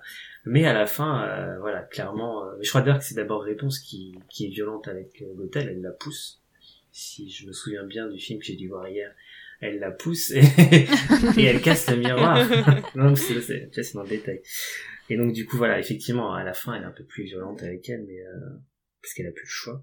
Donc en fait, elle lui fait, elle lui fait peur euh, en lui présentant un monde, euh, un monde extérieur effrayant, avec euh, peuplé de, de, de gens mauvaises intentions, euh, avec des dangers divers et variés. Elle parle, euh, elle parle de maladies. Enfin, c'est. L'homme aux dents pointues. Euh, mais au final, Gothel, euh, est-ce qu'elle peut euh, prétendre dans cette battle euh, des belles-mères au titre suprême Je sais pas. En fait, comme j'ai dit, en fait, dans les faits, c'est pas c'est pas la vraie belle-mère de réponse, mais voilà, comme réponse pense que c'est sa belle-mère dans les trois quarts du film. Peut-être qu'on peut dire qu'elle peut elle peut prétendre au, au titre suprême. Je sais pas ce que vous en pensez. Qui euh, qui gagne? Mère Gothel, Lady Tremaine, euh, la méchante reine La mère Gothel est beaucoup plus insidieuse, je trouve. Il y a un Ouais. côté insidieux dans son. Ouais. Voilà. Je pense qu'il y a deux C'est catégories. plus moderne aussi. Ouais, en fait, je pense qu'il y a Lady Tremaine et, euh, et Gothel d'un côté, peut-être pas encore que Lady Tremaine, elle est pas très subtile Mm. quand même. Ouais, c'est vrai. Mais Cédric, quand tu reverras donc réponse demain et les jours suivants, euh, je, sais, je sais plus où j'avais lu ça sur internet, mais c'est assez intéressant de voir. Il y a pas mal de plans où on voit que Gothel en fait s'intéresse plus aux cheveux de réponse qu'à réponse elle-même, et c'est très subtil. C'est vraiment dans l'animation, c'est du style, on dirait qu'elle lui embrasse le front, mais en fait on voit qu'elle embrasse ses cheveux, ou du style, euh, elle, enfin, elle la prend dans ses bras quand elle la retrouve après un danger. C'est pas deux Américains. Ouais, dans et on voit qu'elle elle check sa tresse avant de Ouais. regarder si elle va bien, et c'est très subtil, mais. euh, Ouais, j'ai regardé une super vidéo là-dessus. C'est deux Américains qui, qui sont dans une espèce de salle de cinéma. C'est pas ça que t'as vu? Euh, non. Ils ont des gros sièges. euh, non, mais en fait, ils parlaient de ça également. Ils disaient effectivement que on voit euh, très sub. Enfin, c'est c'est très discret, mais effectivement que ce qui l'intéresse, même si on le sait finalement, mais euh, tout le long du film, euh, c'est les cheveux, quoi, clairement. C'est là qu'on voit le niveau de détail de l'animation. Ouais, c'est ça. Ouais, Mm. Je ouais. trouve ça génial. Du coup, pour euh, le contenu à découvrir, je vais rester un petit peu dans le même modèle de personne, puisque je vais également parler de la méchante reine de Blanche-Neige, mais pas pour la même relation, vous- allez vite comprendre. Je vais parler de la série Once Upon a Time. Je ne sais pas si vous l'avez vue euh, dans la team. Moi j'ai décroché. Ouais, moi aussi, j'ai décroché. Moi aussi, que la saison 1, moi j'ai vu. Moi, Ça pareil. Très honnêtement. Ouais, bah ouais. Moi j'ai été jusqu'au bout quand même parce que je l'aimais bien cette série, mais il y a des arcs, euh, quand je me refais quelques petits épisodes de temps en temps, je les zappe parce que c'est beaucoup trop long. Il y a sept saisons et avec des vrais épisodes euh, très longs et tout, donc euh, voilà. Mais je la conseille quand même parce qu'elle est vraiment sympa, même s'il y a des, arcs, des passages, des, bouts de saison qui, qui sont un peu chiants. Mais euh, voilà, en gros, de quoi ça parle? Bah, En fait, on a tous les personnages de contes de fées qui, après une malédiction, se retrouvent transposés dans notre monde réel. Un peu comme euh, dans le film Il était une fois d'ailleurs, sauf que elle, se souvient qui elle est, et là, dans tous ces caractères de contes de fées, n'ont aucun souvenir de leur ancienne vie, c'est vraiment une malédiction, et le monde, du coup, bah, il n'y a plus de magie ni rien. Mais c'est hyper sympa de revoir tous ces caractères, tous ces personnages euh, en live, en fait, c'est ça que je trouve génial, et puis on en voit tellement, il y en a plus d'une centaine, j'ai l'impression. Et euh, du coup, moi, ce qui m'intéresse dans la série, et donc aujourd'hui, c'est la relation entre euh, la méchante reine, la méchante reine, qui s'appelle Regina dans la série, et son fils adoptif, donc Blanche-Neige, mais son fils adoptif Henri, qui alors, si vous allez bien suivre, le petit-fils de Blanche-Neige. Et, euh, et la relation entre Henri et Emma, sa mère biologique, qui réapparaît dans sa vie dix ans plus tard, qui du coup, Emma est la fille de Blanche-Neige, si vous avez bien tout suivi. Non, mais on va te faire confiance. faut retenir que on a euh, la, la méchante reine qui adopte un, un enfant et euh, sa mère biologique va apparaître aussi et on va avoir du coup cette relation un peu entre les trois. Donc en fait, Henri, c'est son arrière-petit-fils. Hmm, Non. Ouais. Ah. Non, c'est son petit-fils. Mais non, c'est c'est le petit-fils de Blanche-Neige. Ouais. Ah ouais, c'est son arrière-petit-fils. Euh, son beau arrière-petit-fils. Oh c'est la belle-mère de. Sûr que ça existe ça Je sais pas. Chez Disney, oui. Donc, pour en revenir sur notre, sur, du coup, sur notre relation de, et sur le personnage de Regina, au départ, en fait, Once Upon a Time, c'est vraiment présenté comme une série, euh, on va dire, très manichéenne, vous voyez, avec le bien, le mal. Et du coup, on a Blanche-Neige, la très gentille princesse, victime du méchant sort. Et on a Regina, la méchante reine, cantonnée dans son rôle de vilain. Et euh, c'est un truc que j'aime pas trop au début, et en fait, on s'en détache assez rapidement. Parce qu'au fur et à mesure des saisons, Regina, devient vraiment un personnage très complexe auquel on s'attache. Euh, son fils Henri, il se rend compte assez vite qu'elle est à l'origine de la malédiction et il va vraiment lui vouer une haine. C'est hyper dur à voir parce que elle, on la voit quand même aimante. Elle a ce côté, euh, ok, c'est la méchante et elle fait des trucs de méchant, mais c'est touchant de l'avoir euh, s'attacher à Henri, l'aimer, lui donner une éducation et, et j'aime bien cette dualité chez elle. Et du coup, Henri comprend vite qu'elle est à l'origine de la malédiction. Il la déteste et lui il veut chercher à tout prix comment rompre cette malédiction et pour ça il part à la recherche de sa mère biologique qui selon lui va la briser. Ce qui va être le cas, un spoiler alert, mais je pense que ça tout le monde s'en doute, hein, c'est que la saison 1. Et, euh, et voilà. En final, ce que j'ai bien aimé, c'est que quand toute la ville se retourne euh, contre Regina, il y a Henri qui lui, bah, il reste avec elle, il reste à ses côtés. Et du coup, au fait, ok, c'est une méchante, ok, c'est pas sa mère biologique, mais on voit bien qu'en fait, ça reste quand même sa mère. Et je trouve que c'est quelque chose de très fort et très touchant. Et j'aime beaucoup qu'ils aient gardé ce, côté-là parce qu'il y a des moments dans la série où tu vois qu'il la rejette un peu en mode, euh, oui, bah, je vais voir vers, je vais ma, entre guillemets, vraie mère. Et en fait, qu'il soit parti sur la voie plutôt ou non, il accepte les deux, entre guillemets. Euh, j'ai adoré ça.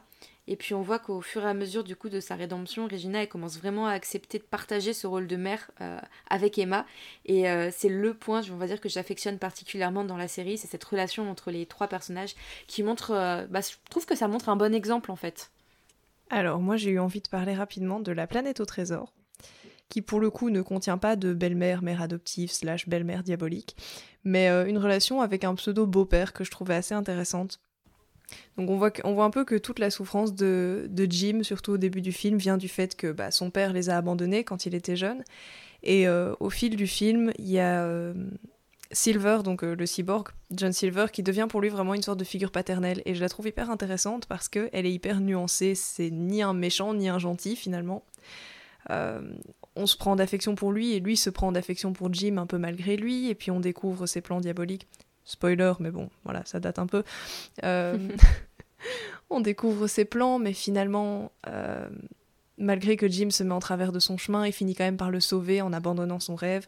Et donc bref, je trouvais cette relation entre les deux hyper touchante parce que Silver devient vraiment un père de substitution, il redonne confiance en lui à Jim, il l'encourage à poursuivre ses objectifs, à s'émanciper. Et je trouvais que c'était un beau contre-exemple pour cette catégorie. Et pour continuer dans les contre-exemples, il y a un autre dessin animé qui, qui est un parfait contre-exemple, du coup. C'est euh, le dessin animé de Tarzan, le long métrage, où on voit euh, une euh, maman gorille adopter un, petit homme, comme on l'entend si souvent dit dans le, dans le dessin animé. En fait, Tarzan est un jeune orphelin qui a perdu ses parents suite à l'attaque d'un léopard et qui est euh, adopté par une maman gorille du nom de Kala qui, elle, a perdu son fils suite à l'attaque d'un léopard aussi. Et bizarrement, c'est le même. Cette, euh, cette maman gorille euh, a tout de suite projeté l'amour sur Tarzan et l'a aidé à grandir dans l'amour et la bienveillance malgré le regard triste de son mari gorille, si j'ose dire comme ça. Même s'ils sont pas vraiment mariés, hein, mais mais voilà. Et euh, malgré le regard des autres et le fait que le schéma plus petit homme, le schéma gorille plus petit homme n'est pas très conventionnel et pas très évident, on voit une très belle complicité nette entre les deux. Je trouve que c'est l'exemple parfait pour montrer qu'une mère adoptive peut également être une vraie mère gentille et aimante et pas une vilaine marâtre. Qu'ils n'ont pas forcément besoin de partager le même sang, les mêmes cheveux ou les mêmes poils pour, pour l'aimer comme son propre fils. Voilà, un petit. Mais regarde-moi Je te regarde, Tarzan. Et sais-tu ce que je vois? Hmm? Je vois deux yeux, comme les miens, et un nez quelque part. Ah, ici. deux oreilles. Et voyons, quoi d'autre? Demain? C'est vrai. Ok, bon, on va passer à notre quatrième et dernière partie. Euh, le temps passe vite. Euh, donc du coup, on a une très bonne transition avec euh, le film Tarzan, euh, qui nous emmène donc vers cette dernière partie, euh, le sacrifice au cœur de la relation parent-enfant. effectivement, comme tu l'as dit, Linda, les parents humains de de Tarzan, notre héros torse nu, se sont sacrifiés un peu pour lui au début du film. Ils le mettent à l'abri de, de ce léopard, même si on voit pas, on voit pas la scène, mais on, on l'imagine. Euh, qui finira par les, donc comme tu as dit, euh, spoiler alerte, les tuer tous les deux. Et en fait, dans la vraie vie, euh, le sacrifice dans la relation qui unit un, enfant et ses parents, elle n'est pas, enfin, elle a différents visages, elle n'est pas si simple. Elle se révèle sous, sous différentes formes. Les personnages fictifs de nos programmes préférés Disney Plus bah, sont pas en reste, ils sont comme comme nous, comme dans la vraie vie. En tout cas, ils essayent chez Disney de de faire au mieux pour que ça ressemble à la vraie vie, et à commencer par euh, certains héros venus d'une galaxie lointaine, très lointaine. Et je laisse du coup la parole à l'experte Star Wars de l'équipe. Charline, à toi. Merci. Effectivement, moi je vais vous parler d'un contenu à découvrir euh, dans cette catégorie sur le sacrifice. C'est euh, Rogue One. Donc je ne sais pas si dans l'équipe vous l'avez vu, pas vu. Je crois que pas tout le monde. Je l'ai pas vu, non. Non plus. si je l'ai vu. Ah, merci. ah, tu t'es senti seule pendant une seconde. Tellement Bon, du coup, je repars sur mon Rogue One, que du coup, la moitié de l'équipe n'a pas vu, euh, qui est sorti en 2016, pourtant, hein, vous auriez dû avoir le temps. Puis, donc, euh, comme euh, comme c'est dit, on parle de contenu Disney+, donc il est sur Disney+, vous n'avez plus aucune excuse. Il s'agit en fait de l'un des deux spin-offs de Star Wars, avec celui de Han Solo, mais c'est vraiment le seul qui vaut vraiment le coup. Hein. Donc voilà, c'est pas grave si vous n'allez pas, pas voir Solo. Alors je vais essayer du coup au mieux de ne pas trop spoiler pour euh, ceux qui vont découvrir le film. Je vous promets, je vais faire très attention. Mais je vais donner euh, une petite info pour démarrer euh, et pour imaginer un petit peu le style du film. Il faut savoir qu'il s'inspire de plusieurs conflits armés historiques et j'ai lu qu'il s'inspirait tout particulièrement de la guerre du Vietnam. Donc ça vous donne un peu voilà l'ambiance, le style qu'il va y avoir et je trouve qu'on le retrouve un petit peu. Et au niveau chronologie Star Wars, il se place juste avant le 4. Et on va d'ailleurs découvrir comment une petite équipe récupère les plans de l'étoile de la mort que Leia a en sa possession au début du 4 et qui permettent à Luke du coup de détruire l'étoile de la mort. Voilà. Bon, ça, je, peux spoiler Star Wars quand même. De toute façon, elle l'a déjà fait, je crois, Clémence. Donc... oui, c'est ça. Oups. Bon alors maintenant que les bases sont posées, je vais vous parler bah, de la parentalité hein, et du coup de la relation entre euh, Jean Erso, qui est l'héroïne du film si je puis dire, et son père Galen Erso, qui est en fait le scientifique dont les recherches ont permis la construction de l'étoile de la mort. Alors ce qui est intéressant, c'est que euh, Jean pour moi elle a une aventure initiatique qui est un peu semblable à celle de Luke Skywalker. D'abord elle est très peu concernée quand même par euh, la rébellion, par la lutte contre l'Empire, etc. Et puis au final, elle va finir par aider les rebelles en assumant en fait son rôle d'héritière, entre guillemets. Et puis c'est elle qui va être un peu la porte-parole de l'espoir euh, de l'Alliance à travers des discours euh, très, très engageants. En fait, au cours du film, elle va apprendre la vérité à propos de son père, de, des sacrifices qu'il a fait, de sa loyauté, etc. Et elle va vraiment devenir le flambeau de la nouvelle génération et celle qui va partir à la guerre, tu vois, un peu.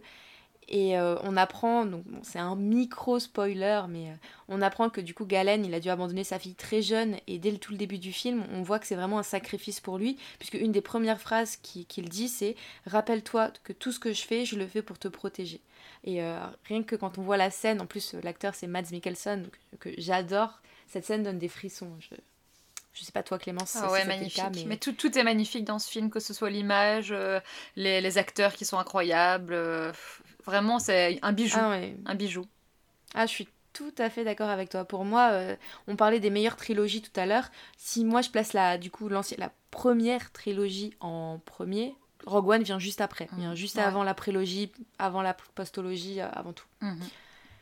Et du coup, dans ce film, en fait, on voit que le départ forcé de Galen, donc du père, euh, pour les troupes de l'Empire, va avoir de vraies conséquences sur euh, l'avenir de sa fille. Et c'est carrément ce lien qui va pousser l'Alliance rebelle à, la recruter. Donc euh, pour moi, cette relation, elle est vraiment centrale, en fait, dans, le film, même si... bon, je ne spoil pas, donc je ne dirai rien en fait, on, va voir, on va voir que sa mission, elle, va être au départ de retrouver son père et au final un peu de lui pardonner, tout comme Luke, il a dû le faire avec Dark Vador. Donc je trouve que c'est un beau parallèle. Je trouve, euh, même si du côté, que Gal, enfin, du côté de Galen, contrairement à Vador, on y retrouve cette notion vraiment de sacrifice parce qu'il met toute sa vie de côté pour les futures générations dont sa fille fait partie. Ça, vous le comprendrez en, voyant le film. Et euh, contrairement à, à, Vador, où il, il, a, il y a la rédemption à la fin, mais c'est pas un vrai sacrifice en fait. Enfin, si un petit peu, mais vraiment sur, sur la fin. C'est pas toute la relation euh, comme ça. Je finirai juste sur deux petits points. Le premier, pour ceux qui l'ont vu, moi je conseille, euh, donc toi Clémence par exemple, je conseille fortement le roman Catalyseur qui se déroule juste avant le film et qui raconte en fait la vie de Galen, de sa femme Lyra et du coup quand ils avaient euh, Jean qui était toute petite, tout bébé, et comment ils s'en sont arrivés euh, là où ils en sont. Ça permet vraiment de regarder le film avec beaucoup plus d'empathie pour les personnages et puis d'en apprendre plus sur la force, sur la construction de l'étoile noire, sur les cristaux Kyber. Mais, mais c'est vraiment très très intéressant. Et puis le deuxième point, bah, je souhaite tout simplement vous dire que le film il est excellent, comme on a dit avec euh, Clem, qu'il mérite vraiment d'être vu, et d'autant plus qu'il y a une série préquelle de Rogue One qui va être centrée sur un des personnages, Cassian Andor, qui est prévu en 2022 sur Disney+, donc euh, ouais. franchement foncez. J'adore ce personnage, j'adore le personnage de Cassian, il est vraiment... Euh... En plus, voilà, Diego Luna c'est Diego Luna quoi. Ah ouais.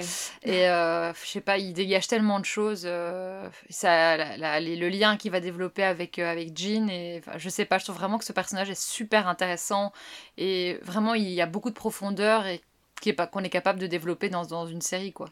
Donc euh, il est vraiment chouette. Et t'as bien fait de dire qu'il y avait un lien entre enfin entre Rogue One et et la série à venir parce que clairement faut regarder avant pour éviter d'avoir des mes aventures comme moi j'ai eu avec WandaVision. Euh, j'ai failli... Non mais franchement j'ai au début j'étais là c'est qui celui-là c'est qui celui-là? si t'as pas vu enfin si t'as pas vu les films depuis longtemps tu euh, t'es perdu.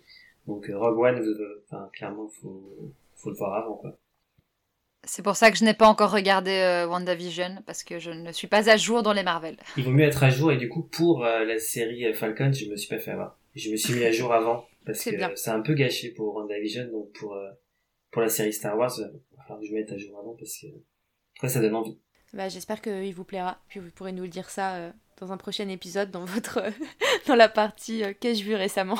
Prochain épisode, tout le monde doit, enfin, ceux qui n'ont pas vu vont dire ça en fait. j'ai vu Rogue One, j'ai vu Rogue One. Ça ira vite au moins. ouais, c'est ça. Et du coup, on va passer la parole à Émilie qui va parler d'un autre film, donc du coup là un classique dont le thème principal est également le sacrifice. Oui, donc moi quand il a fallu choisir un classique pour cette partie, j'ai tenu à parler de Mulan. Classique d'entre les classiques, j'étais obligée de le placer dans un épisode. Mais il y a une bonne raison, donc le thème du sacrifice est effectivement au cœur du film, et c'est pas moi qui le dis, c'est les scénaristes, puisque si Mulan part à la guerre, c'est par amour pour son père. Et je trouve que même si on retrouve dans le film le thème universel du héros qui part pour une grande quête et qui finit par euh, se découvrir lui-même en chemin, pour les scénaristes, c'est vraiment l'amour et le sacrifice pour son père qui forment la base du récit. Et à la base, l'équipe du film a exploré pas mal d'idées pour en fait justifier le départ de Mulan, puisqu'ils se sont basés sur la balade de Mulan, le poème original, euh, où Mulan quitte la maison pour remplacer son père pour aller à la guerre. Et donc ils ont testé toutes sortes de motivations, mais rien ne sonnait juste. Euh, au départ, ils voulaient faire de Mulan une sorte de garçon manqué, entre guillemets, parce que j'aime pas trop ce terme. Euh, puis ils ont pensé que Mulan fuirait parce qu'elle est promise à un mariage forcé, puis pensaient, ok, Mulan va fuir parce qu'elle se rebelle, parce que son avenir est tout tracé pour elle. Mais finalement, ce sont des pistes qui ont déjà été explorées dans d'autres Disney, et euh, voilà, le fait qu'elle se rebelle contre l'ordre établi, ils trouvaient que ça ne la rendait pas forcément attachante. À un moment, ils ont même pensé faire de Mulan une comédie romantique, Sauf que bon, avec la guerre pour toile de fond, ça passait pas trop. Ouais, c'est moyen. Ouais. et du coup, voilà, il y a eu beaucoup de, de discussions et d'errements autour de tout ça. Et pour finir, donc c'est Chris Sanders, le scénariste, donc scénariste pour Mulan et futur réalisateur de Lilo et Stitch, qui était fatigué de tout ça, qui est arrivé un matin, qui a dit ok, si Mulan quitte le foyer, c'est par amour pour son père, c'est ça le thème central du film.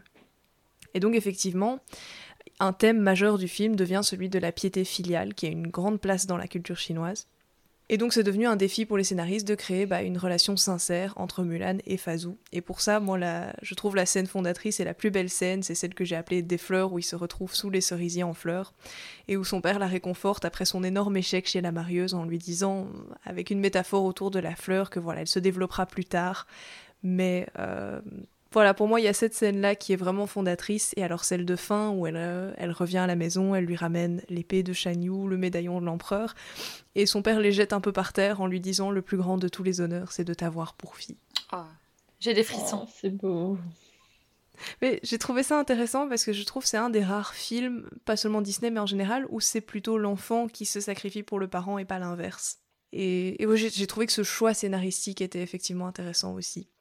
Mais du coup, euh, question pour vous quand même, parce que moi, je, je, enfin, allez, je trouvais pendant longtemps que euh, si Mulan partait, c'était principalement pour trouver sa place, pour se découvrir, comprendre qui elle était.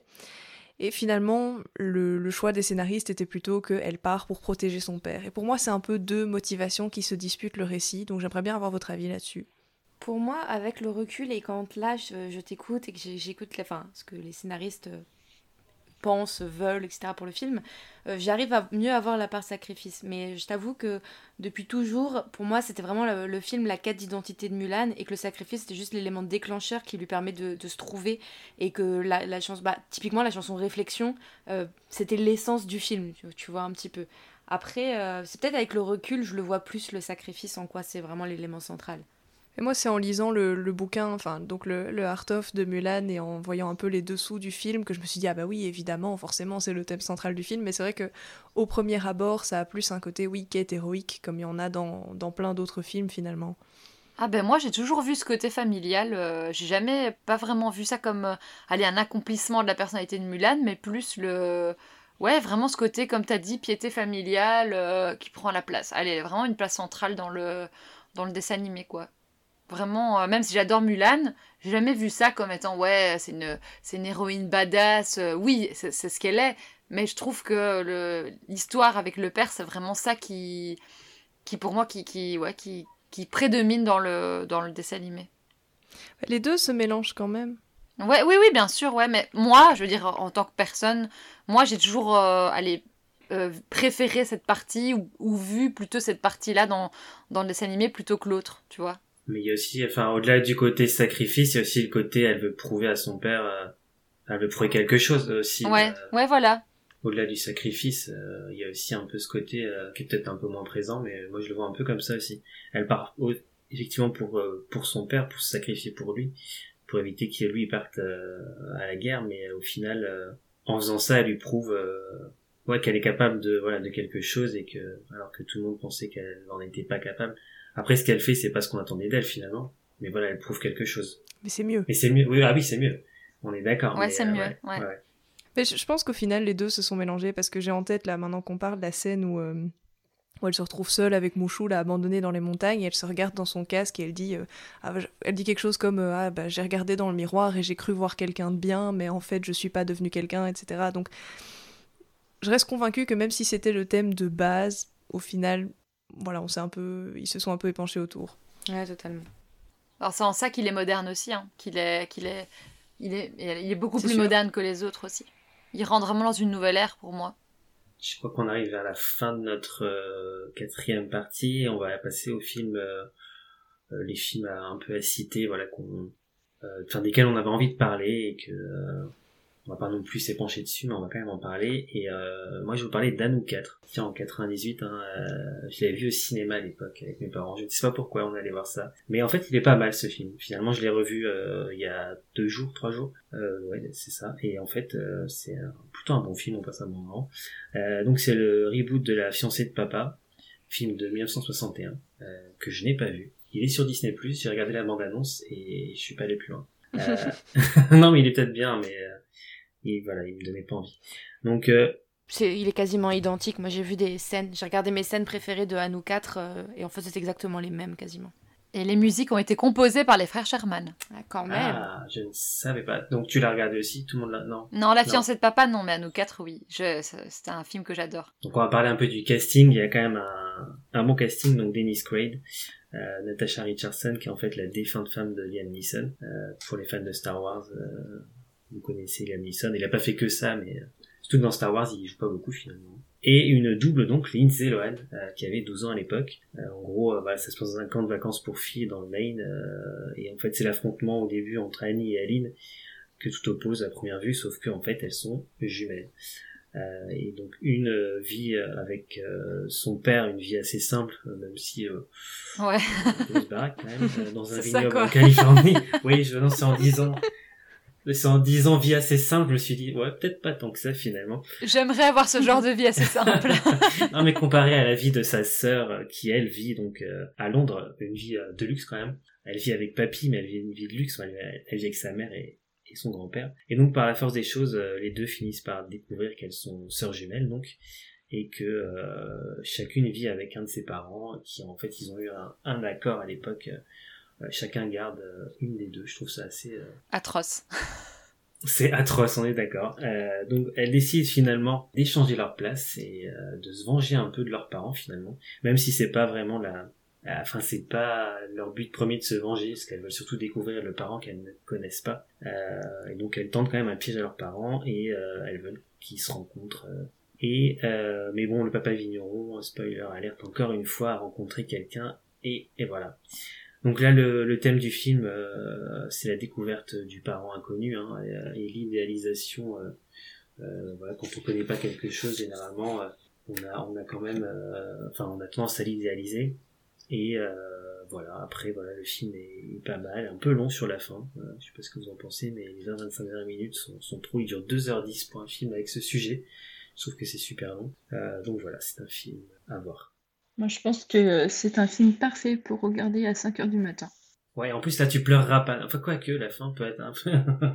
moi je l'ai pas trouvé trop long, je l'ai bien aimé. Et euh, moi ce que je trouve euh, fou et je pense que c'est aussi pour ça qu'on l'a mis dans la partie sacrifice parce que là j'ai l'impression que c'est les parents qui sacrifient leurs enfants pour leur bien-être à eux parce que eux n'ont pas envie de se revoir et du coup euh, leurs, leur, ils séparent leurs, leurs jumelles et elles elles ne verront jamais leur sœur et l'autre parent et c'est juste horrible quoi. Ce sacrifice dans ce sens là. Bah totalement, c'est tordu. C'est très égoïste.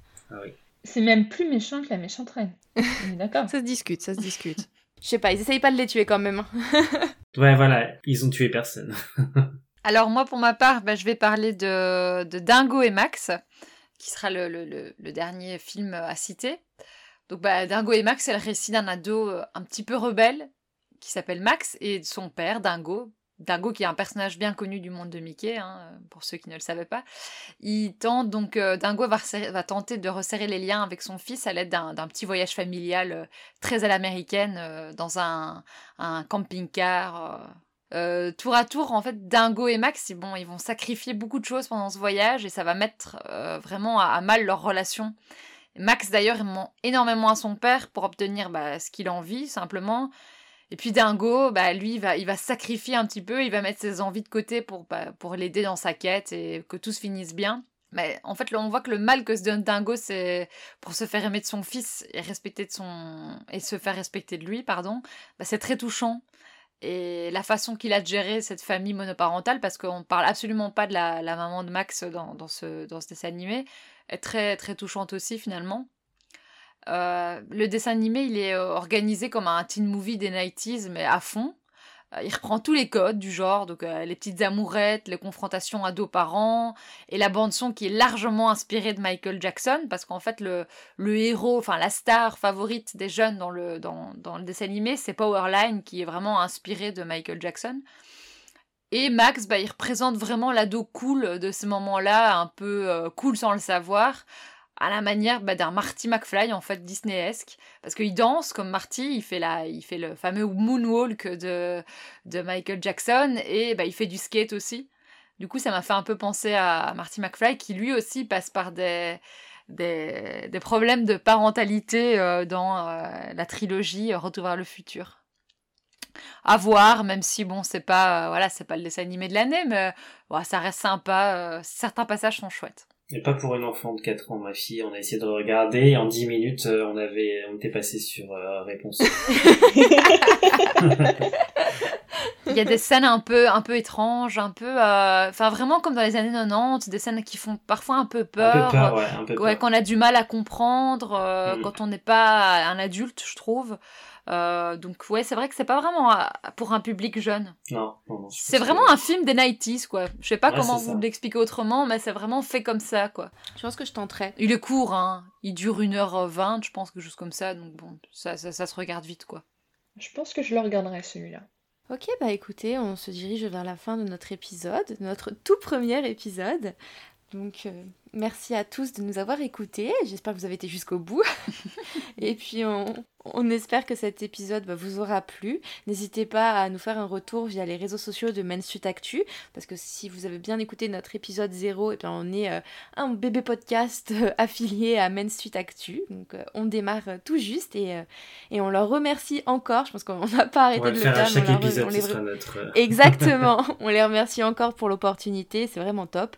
Donc voilà, si vous voulez nous faire un petit retour, des petites critiques, n'hésitez pas. Donc sur les réseaux sociaux de Main Street Actu ou sur leur Discord. On est tous présents.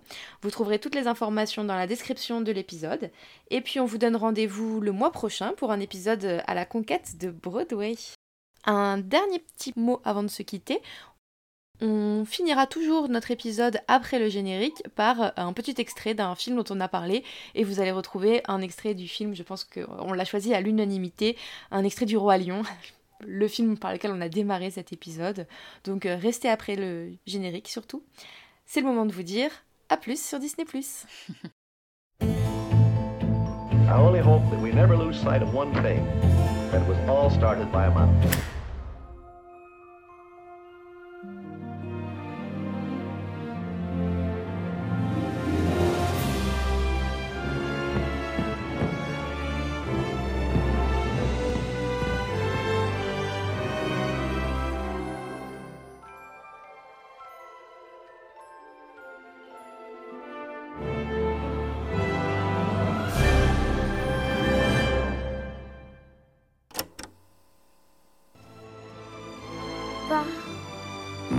Super copains Oui.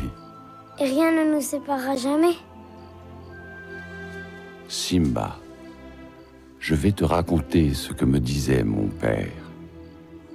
Regarde le ciel. Les rois des siècles passés nous contemplent du haut des étoiles. C'est vrai? Oui. Chaque fois que tu te sentiras seul, n'oublie pas que tous ces rois seront là pour te guider que je serai parmi eux.